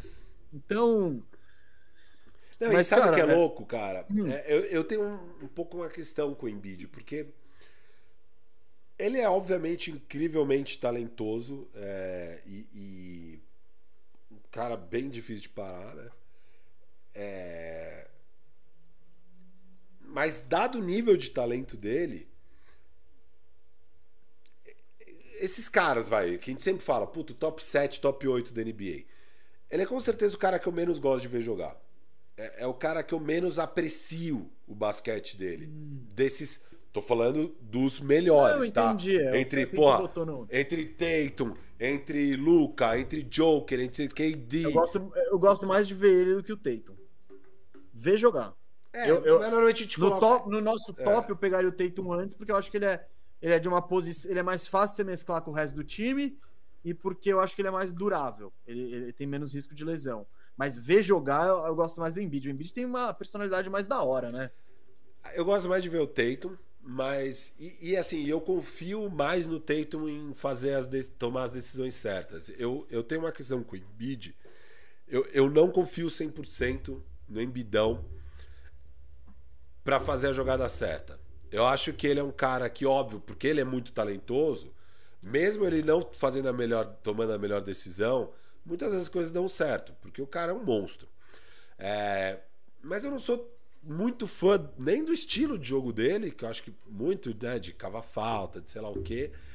E, cara, eu acho que tem horas que ele podia simplificar e, e- e pegar uma cestinha fácil, fazer uma coisa. Ele tenta coisas muito difíceis às vezes. Então você pega esse jogo contra o Washington, que ele foi um monstro na partida como um todo, né? Foi quase 50 pontos. Sei lá, eu- eu não tô com as stats aqui agora, mas foi, foi uma partida monstruosa, tá? Em termos estatísticos dele. Cara, assiste o Clutch Time. O Sixers perdeu porque ele jogou muito mal no clutch. Muito mal. Um bando de decisão errada. é, Perdeu a bola umas três vezes ali. Ele foi muito mal no clutch time, cara. E, e isso para mim é um tema meio recorrente no Embiid. Eu acho que direto ele erra nessas horas. É... Não, filho, eu, eu, eu, tipo, eu entendo o que você tá falando, eu não discordo. Para esse nível, entendeu? Que... Para esse nível. Não, eu entendo. De... É que eu acho que tem uma questão que é a dificuldade é mais difícil para você ser um pivô nesses momentos. De você armar seu time pro, pro pivô decidir. Porque, pô, ele não vai pegar a bola lá no meio da quadra e sair batendo, não é isso que você quer. Então ele tem que receber numa posição. Então é mais complicado. Quando a gente fala do Jokic, cara, o Jokic é uma aberração ofensiva, Óbvio. sabe? O, o Jokic é muito mais completo que o Embiid no ataque.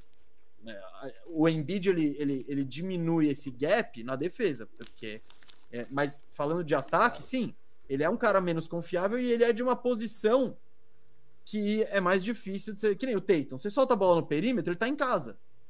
O Embiid, você solta a bola. Ele não vai ficar fazendo shake and bake e tal, dando crossover, batendo pra dentro. Não, ele, pô, o ideal é que ele receber a bola no cotovelo, não ter quicado a bola ainda. Tá lá naquela triple threat position, que é quando ele pode ou quicar, ou passar, ou arremessar. Então, é, e para isso você precisa armar o seu time. E o adversário sabe que o Embiid quer receber ali Óbvio. ou lá no low block, né, perto mais perto da cesta. Então, é mais complicado para o ataque funcionar em torno de um pivô na NBA que a gente de hoje em dia, eu acho. Uh, mas eu, eu, concordo com o que você está falando. Agora, você fala do estilo de jogo, cara, eu tem umas coisas que eu curto. Ele faz umas paradas muito doideiras. Ele é faz, gigante, faz. ele tem quase 2,20 tá dando tem horas que ele parece, ali, Tem tá horas ligado? que ele parece de fato um ala, né? Um ala com corpo de pivô. É, ele faz coisas absurdas. Não, não, ele, ele tem fundamento para ser ala, é que ele não tem o corpo de ala. Ele não tem a velocidade de um ala, né? Então, mas ao mesmo tempo ele dá uns Eurostep muito louco. Ele, ele tem aquele joguinho de meia distância que eu acho que é interessante. Eu não gosto quando ele casa com esse joguinho, tá ligado? Que ele só quer fazer isso. Exato. Mas pra alternativa, pô, é muito. Não é todo pivô, porque a partir do momento que ele tá me acertando isso, putz, ferra a vida do jogador, do, do, marcador, né? Porque o marcador já tá fazendo de tudo para tirar ele de perto da cesta. Mas, Se ele tá acertando na meia distância também. É, mas é isso, cara. Eu pego um jogo contra o Washington.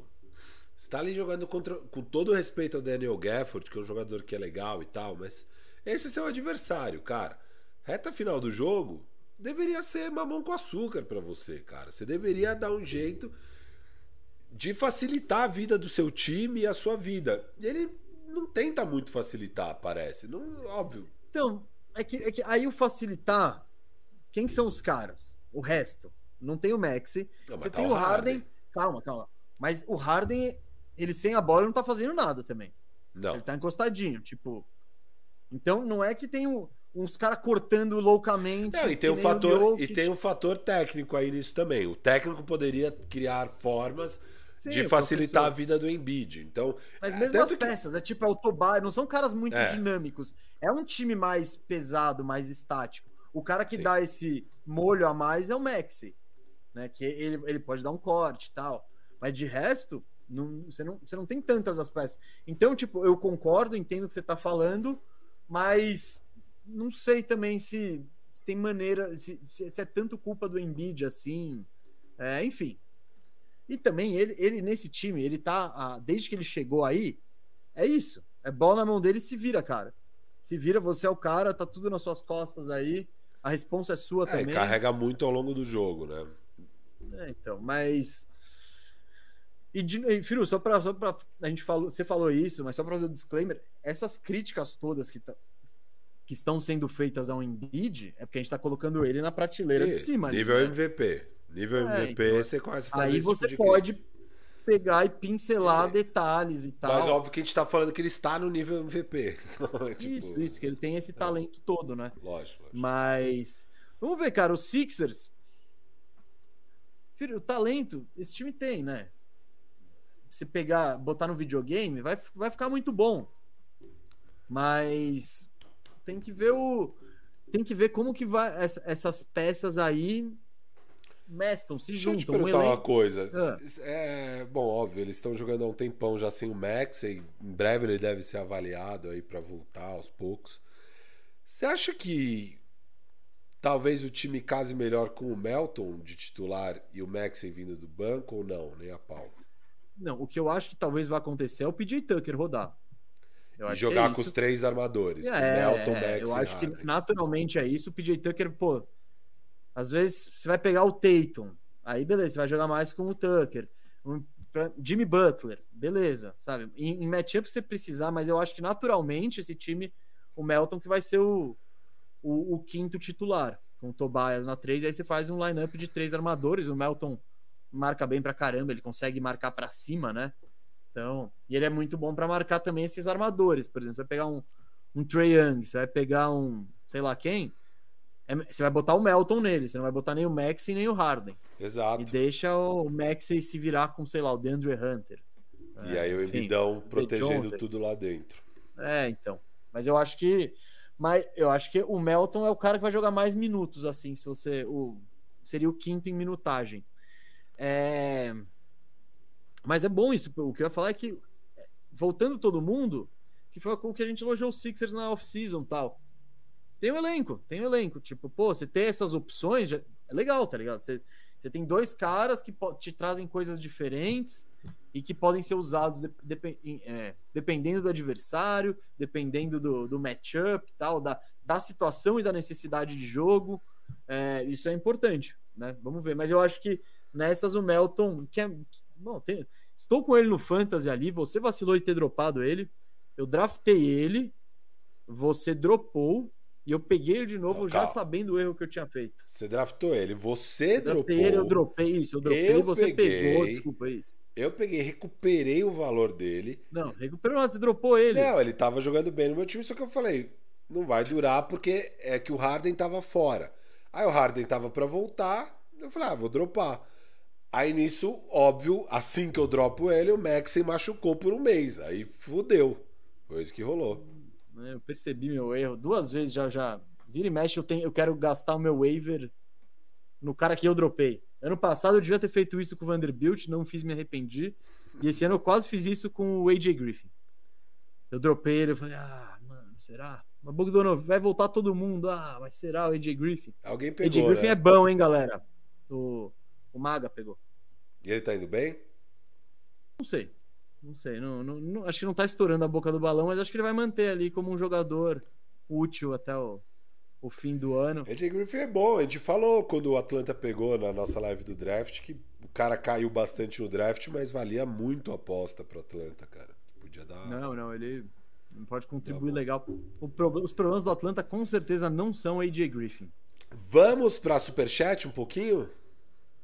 Vamos ou você quer chamar um KTO antes? Não, vamos superchat, uma sequenciazinha de superchat. Boa, boa, boa. Superchat. Davidson. Bom, isso, GG. Você põe na tela e isso. lê porque eu não. Eu tô pondo na tela e lendo aqui que o Davidson GG acaba de mandar um, uma contribuição aí. Valeu, Davidson. Falando, passando só para deixar meu último superchat do ano. Boas festas para vocês e muito sucesso. E vou cravar aqui o meu Warriors vai ser o primeiro campeão da NBA se classificando via play-in. Via play-in, sétimo ou oitavo.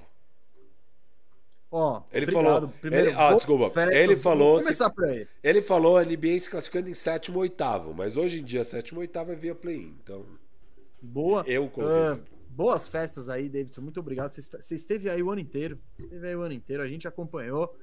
E, mano, eu acho que o Oeste tá muito aberto. Eu não descarto de jeito nenhum o Golden State Warriors. Se eles chegarem. Cara, eu. Vamos ver como eles vão chegar, mas eu não descarto, não. É, eu acho que eles podem bater qualquer um desses times do Oeste ali. Numa série, dependendo de saúde, dependendo de chegar mais uma pecinha ali ou outra para dar uma reforçada. Mas. É, dá para acreditar, dá para acreditar no Golden State. E ao mesmo tempo podem nem pegar play-in, né? Curry ficar muito tempo de fora, tananã, aí vai saber, vai saber. Lucas Galdino, mesa. É, ah, bom, eu vou responder aqui também. Muito obrigado pela mensagem, tá, Davidson? E, e eu não acho que o Warriors vai ser campeão, mas é, de fato é um time que tem chance. Na KTO, nossa parceiraça KTO, eles são o segundo mais favorito do Oeste, tá? Atrás do sempre reinante, eterna promessa, eterno esse ano vai, Los Angeles Clippers. Esse ano vai, Clippers. Esse ano vai. Lucas Galdino, Gustavo Mesa, enquanto você alicia seus gatos aí. Não, não, não, enquanto, ó. ó. Ah, bombeta. bombeta. É, Lucas Galdino mandou aqui uma contribuição também falando: fala do leste, fala do leste mesmo, porque o oeste tá tranquilo. Tá Isso aqui- tranquilo. isso aqui é uma referência, mesa, que você não pegou pelo visto, ao menino Jamoran, que deu uma entrevista essa semana. Ah, eu vi essa entrevista. Ah, não tinha garoto. pego a referência, mas eu peguei agora que você pegou. E explicou. Boa, que bom que com a minha explicação você Não, mas depois da explicação eu peguei, hein? Boa. É, o Jamoran deu uma declaração esses dias falando que o Oeste tá tranquilo, que a, a quem ele se preocupa mesmo é, sei lá, o Boston Celtics do Leste, é, da- acho que era Taylor Brooks lá do, do Bleacher Report, falou, não, mas e, e- Ou era Malika, agora eu lembro. E aí ele, é, ela- a, a mulher que estava entrevistando falou, é, tá, mas e o Oeste? Ele falou, não, não, o Oeste tá tranquilo, não me preocupo com ninguém no Oeste. Que é legal, sempre legal. Sempre legal, Legal, alguém legal, manter uma marra e tal, sempre gosto. Ah, dá, dá, dá aquele tempero. E aí, tá tranquilo pro Memphis West, mesa? Cara, eu acho que o Oeste tá tranquilo em geral. É, eu Tipo, acho que, tá tranquilo. de fato. É meio tranquilo. Eu acho que tem, você tem seis times lá, mais ou menos. Eu não fiz a conta de cabeça e tal. Que podem olhar pra isso e falar, cara, eu posso Dá. ser campeão. Dá. Eu posso ser campeão. Eu posso, eu posso Até o Dave da deve estar olhando e falando, hum, dá, hein? Mas me Dá. arruma um jogador a mais aí, vamos. Me arruma me- me traz um- mais um cara bom aí. É. Mas eu acho que tá tranquilo porque você não tem nenhum nenhum powerhouse, nenhum aquele, mano, aquele time indiscutível e etc e tal. Quem pode virar é o Pelicans com a volta do Ingram se casar o jogo com o, com o Zion. E quem pode virar o Nuggets se todo mundo ficar saudável e começar a jogar uma barbaridade É, tal. o Grizzlies também. É, e o O próprio Grizzlies Grizzlies com a volta do Bane e com o Jaren Jackson Jr. saudável pode virar um. São os três que tem mais tem potencial, margem- a meu ver, Tem margem pra- de melhora. isso, para dar um salto mesmo e se consolidar no topo. O É. Lakers pode dar um belo salto, hein? Ah, pode. Um salto do precipício. O, o, o, o, Ah, o Clippers ah, eu não vejo possibilidade desse salto. O Suns eu não vejo possibilidade desse salto, sabe? De ficar, puta, esse é o melhor time do Oeste, sem dúvida. Eu não vejo esses dois times Ah, não, o Suns não, o Clippers tem. Não. É, não eu, eu aposto, não aposto, mas o Suns não tem. O Suns, ele pode, ele pode ganhar todos os jogos até o fim do ano. Eu, eu, eu vou falar, ah, vamos ver nos playoffs. Vamos ver, vamos ver. Você vamos não ver falaria quantos a mesma coisa. Se o Clippers termina em primeiro, você não vai falar, tipo, ah, Ah, mas dá pra empolgar. Imagina Não, o Kawhi, o Paul não, George, eu pá, não pá, empolgo, não. termina invicto ali o ano. Eu não Não, empolgo, dá não. pra... É o clipaço. Dá pra... Eu quero me empolgar com o clipaço. Todo mundo quer se empolgar com o clipaço. Então, Boa, a galera tá se empolgando na KTO. É o atual favorito a levar o Oeste. Rafael Santos mandou aqui uma bela contribuição, obrigado. Falando sorte da liga que o time do Dallas é ruim, porque o Luca. Ah, esse é um time que se pega um Lavine pode voar, né? Mas enfim, com o time que tem. Depende de como tiver. Depende do que, o que for Zé Clavini. Com né? o time que tem, não tem salto pra dominar o Oeste, não. Tem salto pra sair do play-in, talvez, ir pra sexto. Ah, Esse é não, o salto. Concordo, concordo. Não, concordo com muito disso aqui do que foi dito. Deixa eu ver. O Rafael falou. Que é ruim, o time é ruim, mano. Que nem o Dallas deu uma melhorada. Porque o Tim Hardaway começou a meter bola. É. E o Christian Wood melhorou também. Então, beleza. Você confia que quando chegar nos playoffs o Tim Hardaway vai meter bola? E que o Christian Wood vai meter? Não, então, tipo. Eu não consigo confiar em quatro séries de playoff boas de nenhum dos caras aí, tirando, tirando o Luca. Mas. E, e, de novo, tava o, o Bill Simmons tava com o J. Kyle Mann essa semana. E eles estavam. E ele tava falando do paralelo Luca e Lebron, cara. Que tipo. Que o Luca tá- já tá chegando em 10 mil pontos. Ele tá com 8 mil pontos já, com 23 anos, assim. E foi falando, né, do início de carreira deles e tal. E, mano, é parecido. Porque o LeBron tava também nesse. Né, No, no, no início, no, no início de carreira dele em Cleveland, ele tava num time zoado.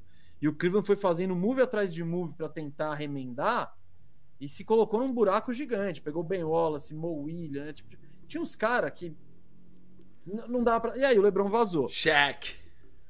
É, então, tudo, tudo. Eles foram atrás de tudo que dava pra fazer, que não resolvia, mas tava na margem ali, falava, E ah, aí, no fim das contas, o melhor companheiro do LeBron foi o Iglauskas. Tem- sei lá. Varejão. Varejão, Não, Klaus. não, devia ser o Mo Williams, que eu sempre achei muito meia boca, mas. Ah.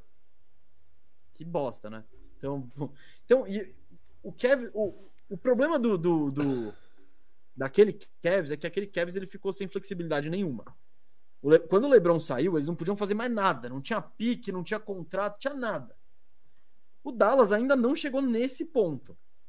Mas eu acho que tá chegando nesse ponto do ponto de é, vista é- de e é por isso que eu te falo, de- que o Dallas Não, não, só- o Dallas não tá quer chegando ficar fazendo esses ponto. pequenos movimentos desesperados e tá Não, tentando sei, guardar vezes pra uma grande vezes- move, sabe? Não sei se é certo. Também Às não é sei, não. você pegar um Kuzma, tipo, e putz, esse cara tem um pouquinho mais de playmaking aqui que vai me. Ah, vai Não, mas às vezes é melhor fazer.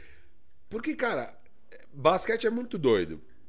Porque se você gasta esses first, mas na peça certa, você podia estar com o Hutter, com o Bogdanovich. Bogdanovich, com... cara. Exato, Hutter, Bogdanovich, você Mano, podia estar se com o eles- Brogdon, você podia estar com sei lá quem, você podia estar com um puta time. Um puta time teria gastado os três picks. Jeremy Grant, Seria uma estrela, Jeremy disso Grant tal, tal, tal. Então, vale a pena você gastar um first se acertar. Agora, se você erra e gastou um first, Pra pegar o Bertans? exato. E não foi o caso, não foi o caso, tá? Só pra. Mas daí fudeu. um jogador X. Daí fudeu. E às vezes você gasta dois num, num cara que você acha que vai ser a segunda estrela, só que o cara não desempenha. Sabe? Mesmo o Lavine que eu falei, pô, você gasta lá três first, pega o Lavine, contrato de cinco anos e tal, e o cara machuca. Fudeu. Fudeu. Sim, Fudeu. não tem saída. Tchau. O Lavine machucou, tchau, acabou. Então é muito difícil. Só que ao quer mesmo tempo, só que eu só tava chegando no. Ao mesmo tempo, tá caminhando para. Tá, Uma hora tá, o cara já erraram, o já erraram tudo que podia errar. Perderam o Brunson de graça. É, Não, tudo- teve a, a- Foi a troca do Porzingis a troca atrás. do Porzingis. Cara, então eles já erraram muito, já erraram muito. É, Mas então, naquele, naquele momento ainda o Luca, tipo, ah, tava. Cara, agora já. Quinto ano, Beleza. 60. Era, era Não, o, filho. o Luca tinha jogado um ano quando eles pegaram o Porzingis. Então. É tipo. Então, ele ainda era mais jovem. Ainda Não, tinha era tempo, mó né? irado, porque na época ainda se esperava grandes coisas do Porzingis. Era tipo, caraca, já no segundo ano eles estão dando um all-in pra pegar a estrela que vai ser a dupla do Luca, dois europeus, bababá, unicórnio. Cara, tipo, foi ousado, mas é que não deu certo. Foi, tipo, não deu certo. É, é, mas é isso, o- acho que o Dallas sempre teve esse senso de urgência na questão Luca. Eles já no segundo ano olharam e falaram: Cara, vamos dar um time pra esse maluco. Vamos dar um time Então, pra mas esse maluco. não sei. Então. E eles erraram eles, Eles tudo. podem ter até o senso de urgência, mas eu acho que eles cagaram a primeira e se borraram depois. Exato. Porque depois eles, eles nunca mais fizeram uma troca tão. tão não, é, não é elaborada, tão, com tantos assets. Uma troca tão pesada assim. Que eles deram pique, deram o Dennis Smith. Só que ao mesmo algum tempo. Só que ao mesmo tempo, foram muito mal no draft, todos os anos. E aí é o que eu falo. Beleza, você não pode ficar se comprometendo o futuro e acabar com a sua flexibilidade. Mas chega no dia do draft, troca seu pique, cara. Pega um Jeremy Grant pelo seu pique. Não, pega um- lógico, mas eu tô. Eu Por tô falando isso aqui, ó. Pô, eu vou pegar o. Josh Green, eu vou pegar o sei lá o quê. Vocês erram tudo, cara. Vocês erram todos os piques. Vai, faz isso. Se o Dallas tivesse feito isso todo o draft, pega o pique daquele draft e troca por um role player plus, sabe? Um cara bom. Tal. Bicho, pronto. E teria um monte de time querendo. Sabe? Você pega ah, o Eric Gordon. Você dá o pique desse ano e pegava o Eric Gordon. Foda-se. De ajudar pra caralho o Eric Gordon. É, o Boyan. O Boyan foi sem pique. Não. O Boyan não. O, o, o Linicaço. Então, o Boyan não teve pique, mano. Manda lá o Dwight Powell, foda-se. Você tá falando antes. né? Não, não. O Olinick era um asset, hein? A gente debateu isso, ficou meio esquisito. Mas o pique é mais asset que o Olinick. Não, tudo bem, tudo bem, tudo bem. O pique é mais sei, asset. O Olinick É. hoje talvez valha o piquezinho ruim, hein? Então, Ah, pronto, mesma não, coisa. Igual, é o mesmo. Não, não, tu- Não. não tô discutindo. Eu não tô. Não, filho, eu concordo. Eu concordo. E agora eles provavelmente vão atrás de um Bogdanovich e vão pagar o dobro do preço. Tipo, vai ser o Josh Green e o pique. Ao invés de só, só, um, só um pique, só, sabe?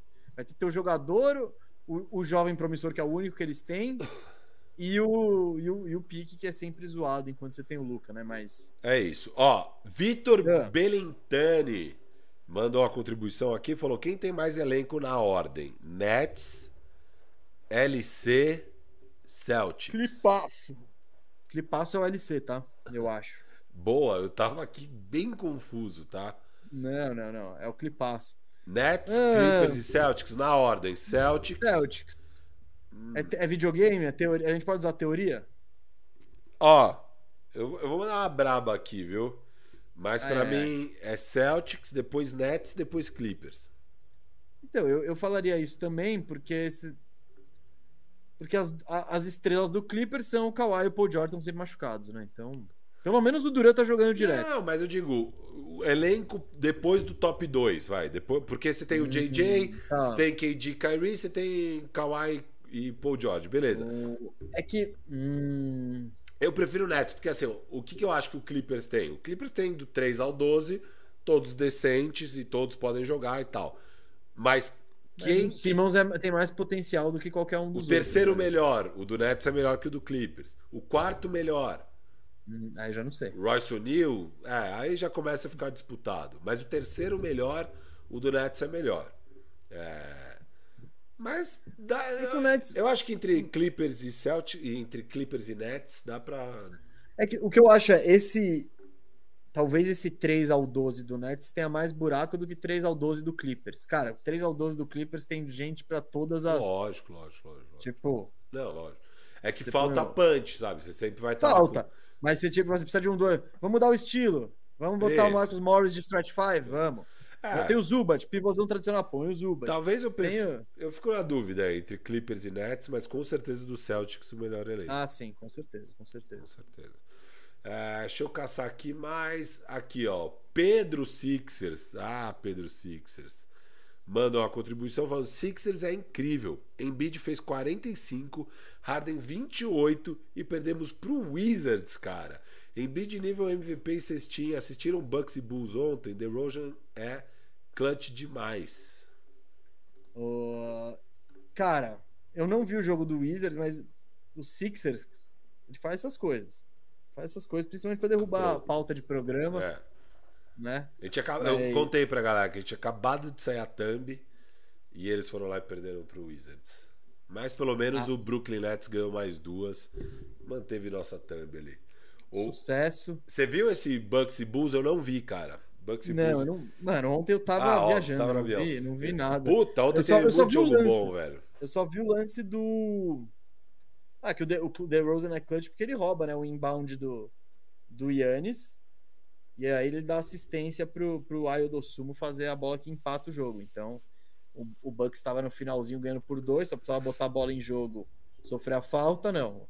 O, o DeRozan roubou e aí passou pro Ayo, que o Ayo fez a enterrada aí, o Yannis correndo desesperadamente para tentar impedir, não conseguindo. É... Cara, Bulls eu não eu tô fora dessa, viu, bicho? Tô fora dessa. Mas o Bulls ainda é. não permitiu a gente usar a nossa thumb Demara pior. O, não, o... Não, cê, cê, cê, era um suspense, né? Ah, era? Não, lógico que era. Ah, Você ainda tinha... falou errado, então. Não. É. Falei certo. Não, falou. Falou errado. Tá bom.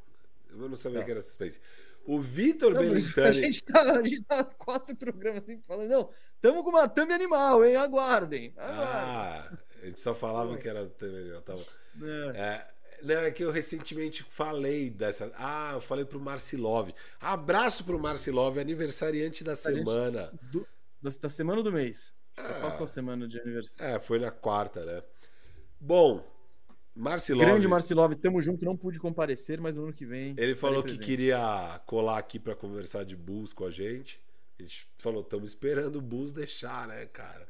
E aí eu falei como é que ia ser a thumb pra ele. mas, aí ele, ele gostou? Gostou. Marcilov, ele é muito. Ele é político também, né? Ele não ia é, falar, tá uma é. merda, né? Barcelona. Vitor Belintani mandou uma contribuição para falar que eu disse que o Nets ia cair e que era a tabela ajudando. E reiterei isso aqui hoje, meu Deus do céu. A tabela é inegável que a tabela ajuda, gente. Mas eu já falei tudo, né? Eu falei que eles têm muitos méritos. João Paulo falou que a tua. Ah, aqui eu já, eu já li esses dois primeiros. Só faltou uma coisa que você não comentou. Che... chegaram uns, uns. Chegou um depois, mas calma. O que eu queria era. Nossa, chegaram vários depois aqui. Mas eu queria destacar um que ficou no meio, que foi o Luiz Henrique aqui, que virou um firmembro, hein? Tamo juntasso, Luiz Henrique tava sumido aqui. Voltou já, já voltou já voltando. Monstro sagrado, muito, muito obrigado bom, aí pela contribuição.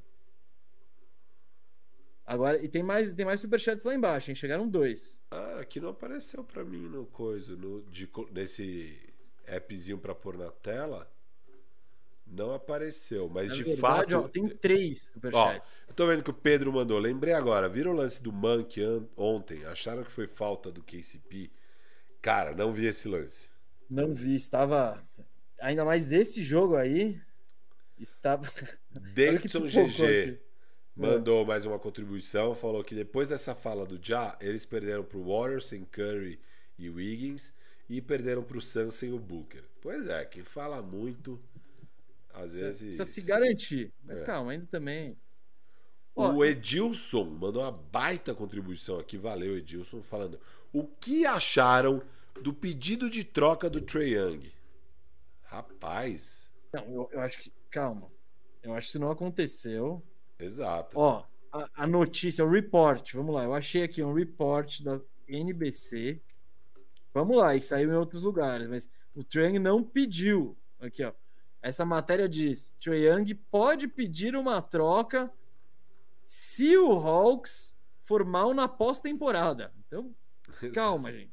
Calma. Exato, exato. Não. E tipo, isso, essa informação até o Hoje BR tem. Até eu tenho. É. Até o Chameza. Se for um Chameza horror... aqui. É. Agora, qual seria o valor de Trae Young e quem ia querer Trae Young? Isso é isso vale um programa. Vale. Vale um programa só, só vale. debatendo isso. Mas, de novo, agora vamos falar. Próximas superestrelas que vão pedir para sair. Eu acho que a pole position, nesse momento, traz outro cara aí se você tiver, mas eu acho que é Carl Anthony Towns e Trae Young. Lavine. É... Ah, eu acho que eu coloco um degrauzinho abaixo. Ah, pra mim, Lavine tá no exato mesmo degrau que Carl Anthony Towns. Ah, que você é um hater do Carl Anthony Não, eu acho. Eu prefiro ter o Carl Anthony Towns. Mas. E LeBron beleza, também. não entra nessa lista? Super estrela ah, que pode pedir para sair? Você que me diz.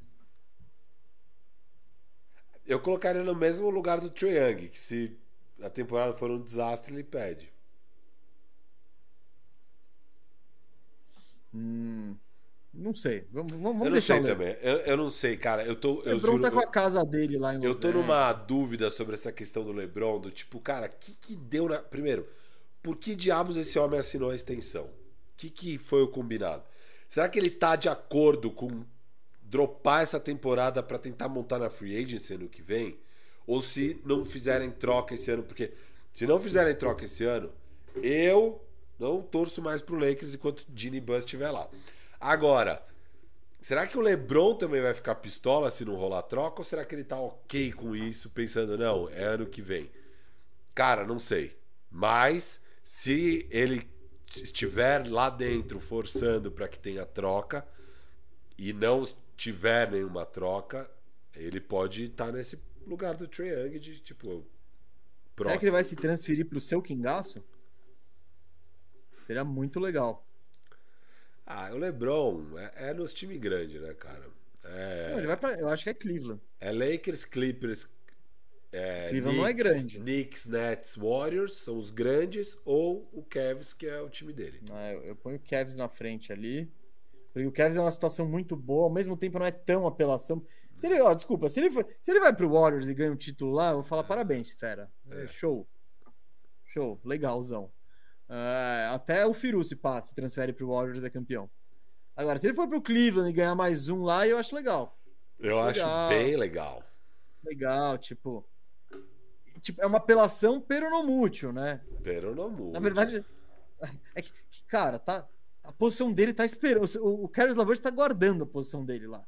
O Cedi Osman, esses caras estão falando, mano, aqui, ó, aqui, ó. A questão é que o Cavs não tem assets, né? Para fazer essa troca rolar. E esse é o único porém. Porque Pera, ano que vem. Mas ano que vem ele tem a player option, não tem? Foi isso que ele renovou? A player option dele era esse ano. Não, pera, agora eu tô confuso. Nem sei, eu não, não vai Calma aí, agora. Não, não, não tem player option nada. Ele fechou. Pro ano que vem não tem. Não, não, então. Ele tem uma player option em algum lugar. Isso, Aqui, junto não, com a do... é no- é- a player option é no ano que vem. Então ele já se garantiu em 23, 24. Ele, Isso. ele- ele- isso, isso. Antes ele tinha a player option em 23, 24. O que ele fez foi um aninho mais pra. Ó, pra chegaram novos superchats. Chegaram novos superchats e agora eu consigo colocar na tela. Atualizei aqui que Boa, deu- tinha dado monstro pau. sagrado, hein? O Pedro Sixers mandou aquela. E ah, é agora o último, então. Não, não é o último, tem Não, mais. não, não, não. Kelvin Kerber com uma grande O contribuição. Zica das cartas, gente. O Zica Valeu. das cartas. Mencionei você mais cedo, viu, Kelvin? Quando eu tava falando do, da atuação do Luca. Feliz festas pra vocês. Tô iludido de novo com o meu Denver. Pode iludir que não é, Eu não nunca- é ilusão, tá? Não é ilusão. Eu nunca deixei de me iludir com o nosso Denver. Ah, gente- é- aqui é o programa que tá mais alto em Denver Nuggets desde sempre. É, Lucas Valeu, Fe- Araújo. Ó, calma aí, calma aí. Felizes festas também pro Não. Kelvin aí. Pra todos Passa, vocês. passa bem aí. Espero que o Natal tenha sido bom. Juízo no Réveillon, né? Ju- Réveillon é uma época de ter juízo, não só Kelvin, como todo mundo. E tamo junto, hein? O Zica das cartas. Vamos ver, será que a gente joga um pokerzinho de novo em. É, é, é, acho, acho que a gente pode tentar é, tem- melhorar o nosso desempenho no torneio da, da imprensa ano que vem, hein, filho. É. 2023. É. Ah, é, me, me sacanearam, tá, mesa? Eu tava super bem, me trocaram de mesa, colocaram de pé num cara que tava com todas as fichas na sua mesa, porque ele tinha apelado todo mundo na sua mesa, e aí eu me ferrei nessa. Porque na minha mesa, onde eu tava administrando o jogo desde o começo, eu ia triunfar. Eu ia triunfar. Ah, não. O Kelvin reclama direto disso nos campeonatos. Ele fala, pô, mano, vocês me transferiram de mesa de novo? Ah. Kelvin, fala aí se não atrapalha. Fala se não atrapalha. Ele já reclamou disso. Eu já ouvi ele reclamando disso. Eu já ouvi. Eu? Kelvin? Eu já ouvi o Kelvin reclamando Ah, disso. tá. Que você- Então, de fato, é uma reclamação justa e Não, ju- honesta. É muita. É, não, é o cúmulo. O que esse pessoal. A imprensa internacional, os, os jo- os jornalistas dito diplomados que ficam te perseguindo. Não, com o o pessoal complô. da organização de campeonatos de pôquer. É um grande complô, um grande É um complô. grande complô. Lucas Araújo mandou uma contribuição aqui falando: vocês têm algum prazer oculto da NBA que gastam mais tempo do que deviam? Por exemplo, assistir highlights do Hit de 2012 e ver scouts de draft antigo. Eu Essa é curto, essa legal, parte eu hein, curto, Lucas? viu? O scout draft antigo eu É, o- curto. O Firu vira e mexe, ele quer meter scout antigo. Ele, ele tá arrumando. Tá louco pra achar uma desculpa pra ficar botando scout antigo aí. É. tá doido. Cara, eu. Oculto assim. Mano, assistir Orlando Magic já é um prazer. Nessa década foi um prazer ocultíssimo, assim, que só eu tinha. Ah, eu tenho meus jogadorzinhos, né? Eu acho que é. Ah, mas acho que não, Não. tem nada muito assim, do jeito que ele tá perguntando. Cara, eu. É. Tipo, uma obsessão Pô, eu- e. Não. Ah, eu curto ver os documentários ali. Eu zerei lá o Star Plus, o que tem. Tipo de basquete. Aí, às vezes eu vejo de novo. Eu já vi o documentário. Eu já vi o documentário That Magic Moment umas três vezes. Isso é. Pra relembrar e falar, putz, como poderia ter sido legal a história do meu time. Mas é, é um documentário triste. Triste. Mas eu não sei se eu tenho, não. Eu vou, eu vou pensar nisso. Eu gostei É, dessa Boa pergunta. pergunta. Mas acho que eu não tenho. É. Não. Por sinal, eu tava. Eu, no hotel que eu tava, tinha um canal tipo NBA TV. E a NBA copiou nossa ideia na caruda, Firu. Eles fizeram um programa que era um redraft, que era um draft dos 76 mais. E transmitiram isso. Com o Ernie Johnson lá, aí o Dominic Wilkins pegava um time, Eu aí o Jerry West. Ah, mas eu não tinha visto. Eu tinha visto, Eu eu, achei vi que eles só tinham. Eu não vi que era um programa mesmo de Não, duas horas e meia. gigante. Mas eu assisti isso daí, eu te falei. O Dominic Wilkins começa se autodraftando em primeiro. E É. aí o Jerry West pega o Kobe. Então, o, o Ah, é. LeBron e o Jordan só saem em terceiro e quarto nesse draft maluco deles. É, que foram os jornalistas ditos diplomados ali. O É. Shams e acho que o seu desafeto Chris Haynes. Mas Ah, era- impressionante como. esses dois mesmo. Impressionante como a gente tá, tá pautando aí a, a, a, liga, né? Em geral. Eu digo nem a imprensa. É a liga que tá, que tá de olho na gente. É, é, regulamento, é metendo campeonatinho no meio, aumentando o número de times na liga, como você fez na Liga de Fantasy ali, até um ponto ruim. Mas. Scale back, voltei um pouquinho. Voltou um pouquinho. Eu acho que eles não vão conseguir falar isso. Ei, é. Seattle, devolve o time aqui que não ficou legal. Ô, ô MJ, é. esse seu Charlotte aí tá meio caído. Caidaço, caidaço. ó, ó, 3, milho... 3 bilhões e sai fora, velho. Sai fora. Você tá afundando a gente. É, é isso, Firu. Reta, reta final do programa. E, oh, a audiência tá muito da hora, hein? Bem mais do que eu imaginava nessa semaninha aqui meio. Meio sei lá. Diferente. Meio, entre diferente. Natal e Ano Novo, é. Firu, vamos, vamos de. Brabas? Bora, meu amigo. Bora. De Brabas? que eu fiz? Eu fiz, Firu. Eu vou, vou abrir aqui, ó. Não, não me derruba. Até pôr a bombeta. A não ser que você queira botar na tela. Aí você pode me derrubar. Mas, Firu, eu fiz umas apostinhas aí, soltei umas brabinhas. Tô, ca... tô caçando aqui, ó, minhas apostas. Eu fiz, eu, eu fiz duas lotequinhas de cinco. Duas lotequinhas de cinco. Uma delas, olha essa. Essa eu achei legal. Retorno bacana. E sem muito risco. Eu fui, eu fui só nos tiros certos. Tem seis jogos hoje, eu apostei só nos favoritos que é Cleveland Cavaliers em cima do Indiana Pacers, Boston Celtics em cima do Clipasso, Memphis Grizzlies em cima do Raptors, New York Knicks em cima do Spurs e o Dallas em cima do Houston, ganhando do Houston. Cinco joguinhos aqui, todos favoritos, com um retorno de 6,2. Uou, tá monstro, hein? Recapitula, ah, recapitula, calma. Deixa eu ver ó, onde vai dar ruim. Cleveland, Cleveland vai ganhar do Pacers. Vai? Tá. Essa pode dar ruim, mas acho que ganha. Boston vai ganhar do Clippers. Ah, essa é a mais perigosa. Essa é a mais perigosa. Não, sabe por quê? É. Sabe o que eu acho? É porque o, o Clippers já ganhou do Boston. Acho que os caras vão estar tá mordidos. Lembra aquele papo de quem é melhor Foi dupla? o que você fez, não foi o que você fez? Acho que foi, hein? Não. Foi? Foi, Clippers e Celtics. É, acho que foi. É, eu tava com vários números aí de. de... Foi, foi, foi. A melhor atuação do Clippers no ano. Foi o. É. Exatamente. Eu foi quando eles jogo, então. empolgaram. Então... Não, quando todos empolgamos. E o Boston. E o Boston tinha acabado de tomar uma, uma sacolada do Golden State Warriors. E foi quando eles entraram em piripaco. É. Então foi um jogo. Então, por isso que eu acho que o Boston vai tentar dar a reviravolta aqui. Vai tentar dar o troco. Ó, Grizzlies ganha do, do Raptors, você acha? Você que odeia Toronto e todo o Canadá, vai dizer que sim? Com certeza. Não é, né? Então, Nicasso ganha do Spurs. É, vai ser muito engraçado se for justo o Knicks que te derruba nessa, né? É. Que é quem pega o adversário mais fácil, que é o Spurs. Com certeza. E, e, ah, e o Spurs mais... talvez sem Keldon e sem Devin Vessel, tá? Ah, é? É. Meus Bom, meninos. Eu, meus eu meninos. te alertei, né, no início do ano. Não, não diga que eu não alertei, mas. Boa sorte. Você com seu time, que só de jogar. Só de. Só atletas de times em tank é uma maravilha. Coisa ali. Ou, ou, ou seus jogadores estão no time de tank, ou eles são veteranos e não conseguem jogar um mês seguido. Mas tudo bem. Tudo certo. Tá, tá sussa. Tá sussa.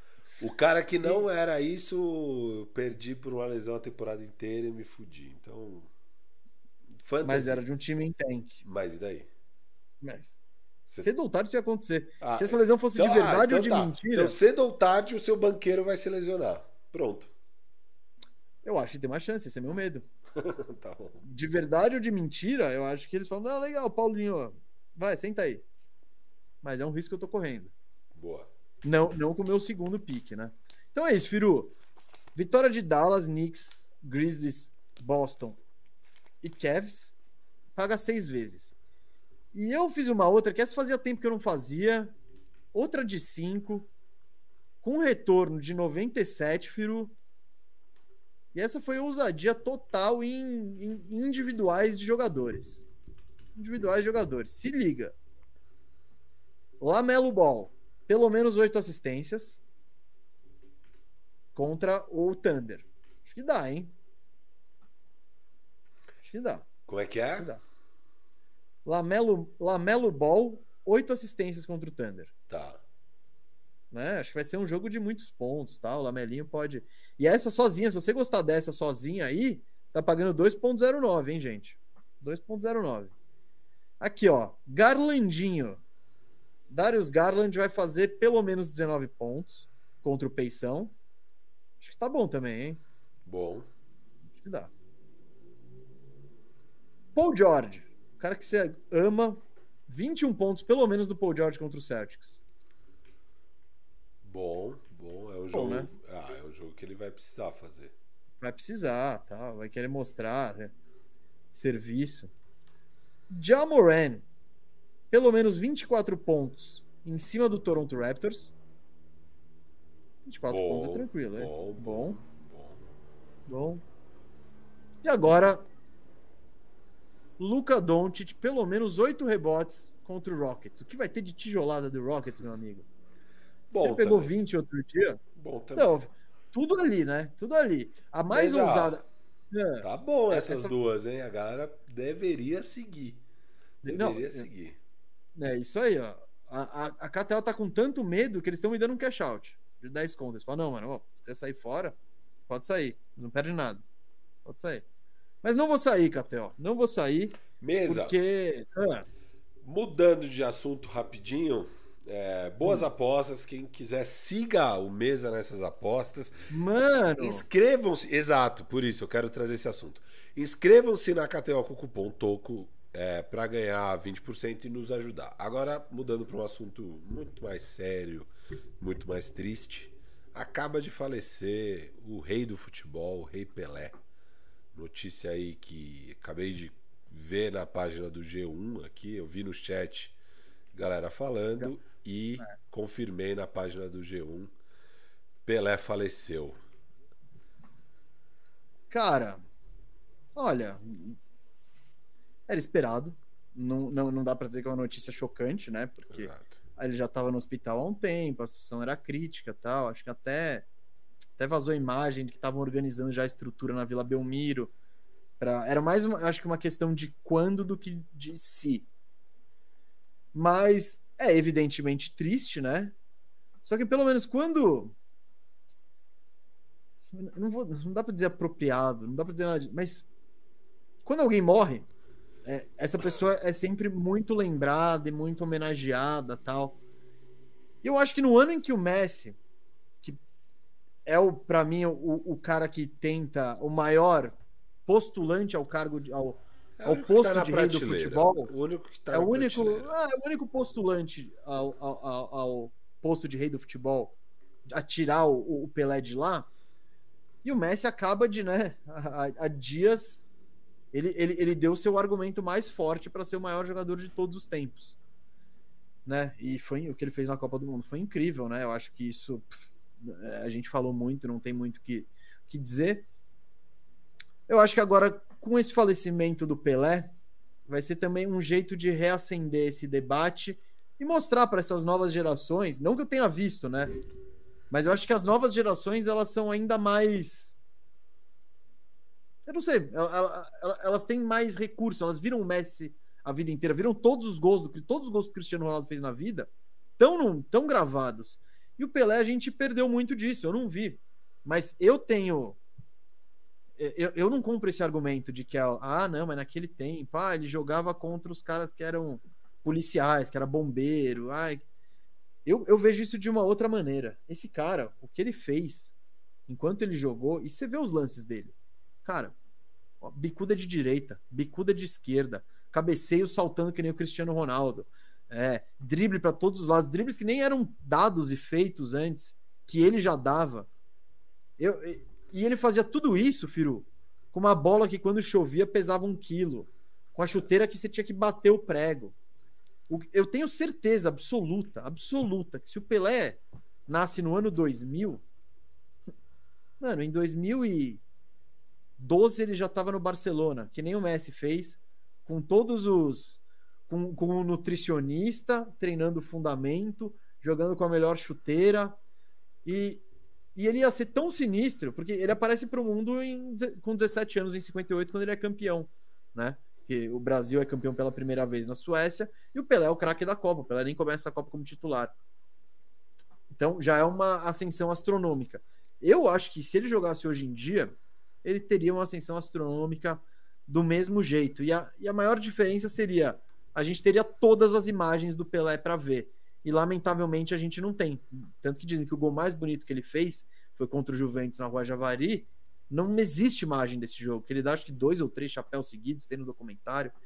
Enfim, é, é, um, é um, só para terminar, é um fato triste, é inevitável, né? Na vida, a única certeza que temos é, é que um dia morreremos, mas essa ocasião eu acho que ela é, ela é apropriada para que seja feito o debate de quem, quem é maior de todos os tempos. E, e, e na minha opinião, continua sendo o Pelé. É, uma pena, uma pena, mas Meus... esse cara era sinistro. Meus sentimentos aí para sete filhos, a esposa que ficam. É, enfim, Pelé, gênio, monstro, cara totalmente à frente do tempo, desses aberração da natureza, força que ele tinha aliado à técnica, inteligência, vontade de vencer. Cara, 1.282 gols em 1.364 jogos, três Copa do Mundo. É, o Tri em 70 é absolutamente mágico, a consagração final daquela carreira dele. É, eu assisti todos os jogos do Tri, da Copa de 70. É, é uma seleção que, puta, me agrada demais ver jogar. 58, 62 só vi os lances, óbvio. Igual todo mundo viu o documentário Pelé Eterno, é maravilhoso. É... É Tem um rei... no Netflix também do Pelé. É? Que é menos chapa branca. O do Pelé Eterno é, ah, é, é muito legal branca. porque tem. Tem muito lance. Ele é chapa branca, mas tem, putz, tem muito lance. Muito Eles lance. lançaram um pouco mais crítico no Netflix. É. Né? Mas que também é legal e vale ver. Vou ver depois, então, esse também.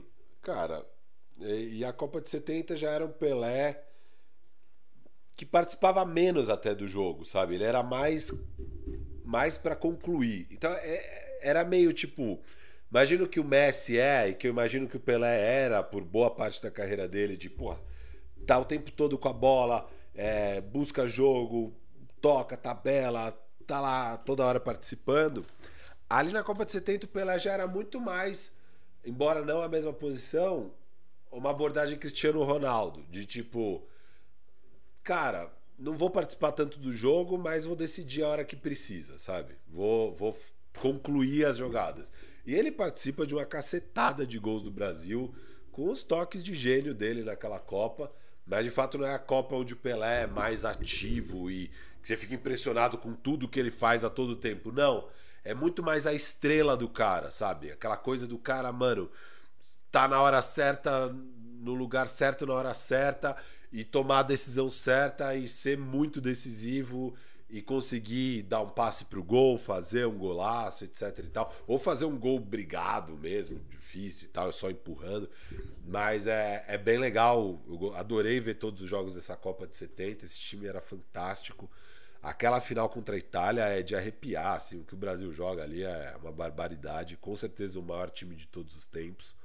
É, é lindo, é lindo. Aquele quarto gol, né? O gol que, do Carlos Alberto é, é, é de chorar. Quando você está vendo no contexto da partida, no contexto de todo aquele campeonato, no contexto do que significava na carreira do Pelé e tudo, você vê aquele quarto gol que é uma poesia acontecendo, é coisa de chorar, assim. É muito lindo, é muito lindo.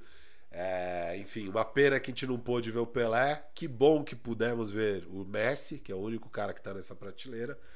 É, eu nem curto tanto entrar nesse debate, nem acho, discordo de você de achar que é a hora disso, acho que é a hora de só reverenciar o Pelé e no futuro, não, não, quem quiser. Não, não é do. eu acho que no momento que o Messi está sendo tão exaltado e tá todo mundo. Quando acontece isso, rola um, uma empolgação acima da medida. É. E não é nem para debater, mas tipo, Beleza, gente, ah, agora você vamos... diz empolgação em cima da medida com o Messi ter ganhado a Copa do o Mundo. Messi, sim. E automaticamente tipo... começar a falar, não, ele é o melhor de todos os tempos e acabou. Isso, então, tipo, como e aí, o Pelé óbvio, faleceu... Sempre gente... a, a, morte de qualquer um, você resgata a carreira do cara. É, é, isso, é isso. É tipo, é mais pra, mano, vamos lembrar desse cara também, enquanto tá todo mundo já pass... já dando por por certo e por definitivo, porque ele ganhou essa Copa agora, ele já é uma Vamos vamos vamos vamos homenagear e, e dar esse tempo para respeitar esse cara que Sabe o que é muito louco, mano? O Brasil tipo, no mundo, o que que é o Brasil? O Brasil é basicamente a maior coisa de identidade nacional que a gente tem, que a gente é reconhecido fora do mundo, é o futebol. É tipo, é o fute... esse cara que tá morrendo hoje, que morreu hoje, né? Ele ele é, ele é, ele simboliza muito o que é o nosso, o que é a nossa identidade, tipo, o que é a minha identidade, o que é a sua identidade, o que é a nossa identidade como país. Esse cara que vir, que virou o astro máximo desse do esporte mais querido do, do mundo e que personifica é, a excelência que o Brasil tem nele. E que, cara, como país, a gente não tem excelência em muitas coisas, né? É, a gente tinha em vacinação e. Não, e, e não e, só e isso, cara. Ali, você, mas... pegar, você pegar o Brasil ali na década de 40, 50 e tal, era uma república novíssima, um país em formação ainda e em busca de uma identidade, em busca de várias coisas, e não tenho a menor dúvida da importância que teve o Pelé em ajudar a forjar o que é o Brasil. Sabe? O Brasil era um país ainda em formação, é, ainda tentando se descobrir, entender quem é. E, e o, o que Pelé... é esse Brasil, né? O que é o Brasil para o mundo? Ah, esse país não foda pro mundo só, pra gente mesmo. Não, não, não, eu sei, entendeu? Eu sei, a, gente, mas... a gente ainda não era um país, assim. Então, era um Brasil que, pô, tá começando alguns projetos políticos de, de, de, de, de transformar e de construir o país, sabe? E é nesse cenário que surge o Pelé, é, ali em 58, é, e ajuda realmente a forjar uma identidade de Brasil através do talento absurdo que ele tinha. Então, óbvio, um cara dos mais importantes aqui da nossa história, um gênio do esporte importantíssimo para o mundo, importantíssimo para o futebol, que para mim é a maior invenção da humanidade. É, então, obrigado. Ah, a coisa mais importante entre as coisas menos importantes. obrigado, Pelé, por tudo. Pena que eu não pude acompanhar melhor sua carreira. Que bom que eu consegui ver todos os jogos da Copa de 70, pelo menos. Mas... É muito louco. Talvez, tipo, se não fosse o Pelé, talvez a gente nem fosse tão vidrado em futebol. É. Se esse cara não nasce, Talvez. Aí o Brasil não ganha a Copa de 58, aí não ganha a Copa de 60. Talvez, talvez ganhasse fosse também. o basquete. Talvez ganhasse. Não, não. É, é. Eu não sei, mas tipo. Mas podia ser talvez pegasse fosse o basquete, sabe? A, é. a, geração campeão do mundo de basquete que. Mano, é muito louco. E isso é. moldou, pô. E eu, desde que eu nasci, pô, a coisa que eu mais gosto é jogar bola. E o João também, primeira vez, meu filho, primeira vez que eu dei. Cara, ele, ele ama jogar bola desde pequeno. E, cara, esse cara tem Óbvio, o Brasil, o futebol já era forte, já era forte no Brasil antes do Pelé, né? Já, porra, tinha, teve a final da Copa de 50, a Copa em si foi no Brasil, já era o esporte da massa. A gente tem, pô, o Leonidas da Silva, você tem vários outros caras, o Zizinho, que já eram. Mas o Pelé, ele foi tipo. Ele que representa é, o Brasil virar o país do futebol, é por causa dele vira tricampeão e você olha em qualquer lugar do mundo, Brasil não, futebol, esses caras. E hoje todo todo moleque quer ser jogador de futebol. Isso começou, mano, sei lá, lá atrás. É, porra, é, é isso, tem que lamentar. Acontece, todo mundo sabia que ia acontecer. Quer saber um? Quando eu trabalhava na Band, já tinha, cara, obituário. já tinha é, obituário do Pelé. Tipo, eu tinha que ter feito um, só que eu já tava meio de saco cheio ali pra ficar fazendo obituário aqui, tá doido. Mas, tipo, você já tem. Todos os lugares já tinham isso meio que pronto, né? Então é, é um jeito frio, mas imagina, você, come, você, você come, tipo, agora, putz, gente, dia 29 de dezembro, vamos começar a produzir conteúdo para homenagear o Pelé. É, tá tudo pronto. Já tinha que tá, já tinha que estar tá pronto, porque o Pelé merece. Bastidores do jornalismo aqui com o Gustavo. Isso aí, ó, aqui, ó. Bom, é isso, gente. Fica aí o lamento pela perda do nosso rei aí no último última semana do ano. Espero que vocês, todo mundo aí que estejam nos assistindo e suas famílias, tenham uma boa virada, uma boa entrada de ano, um ótimo 2023. Juízo. É, juízo sempre. E juízo. torcer por dias melhores aqui nesse nosso país que foi em parte forjado também pela excelência e brilhantismo do Rei Pelé.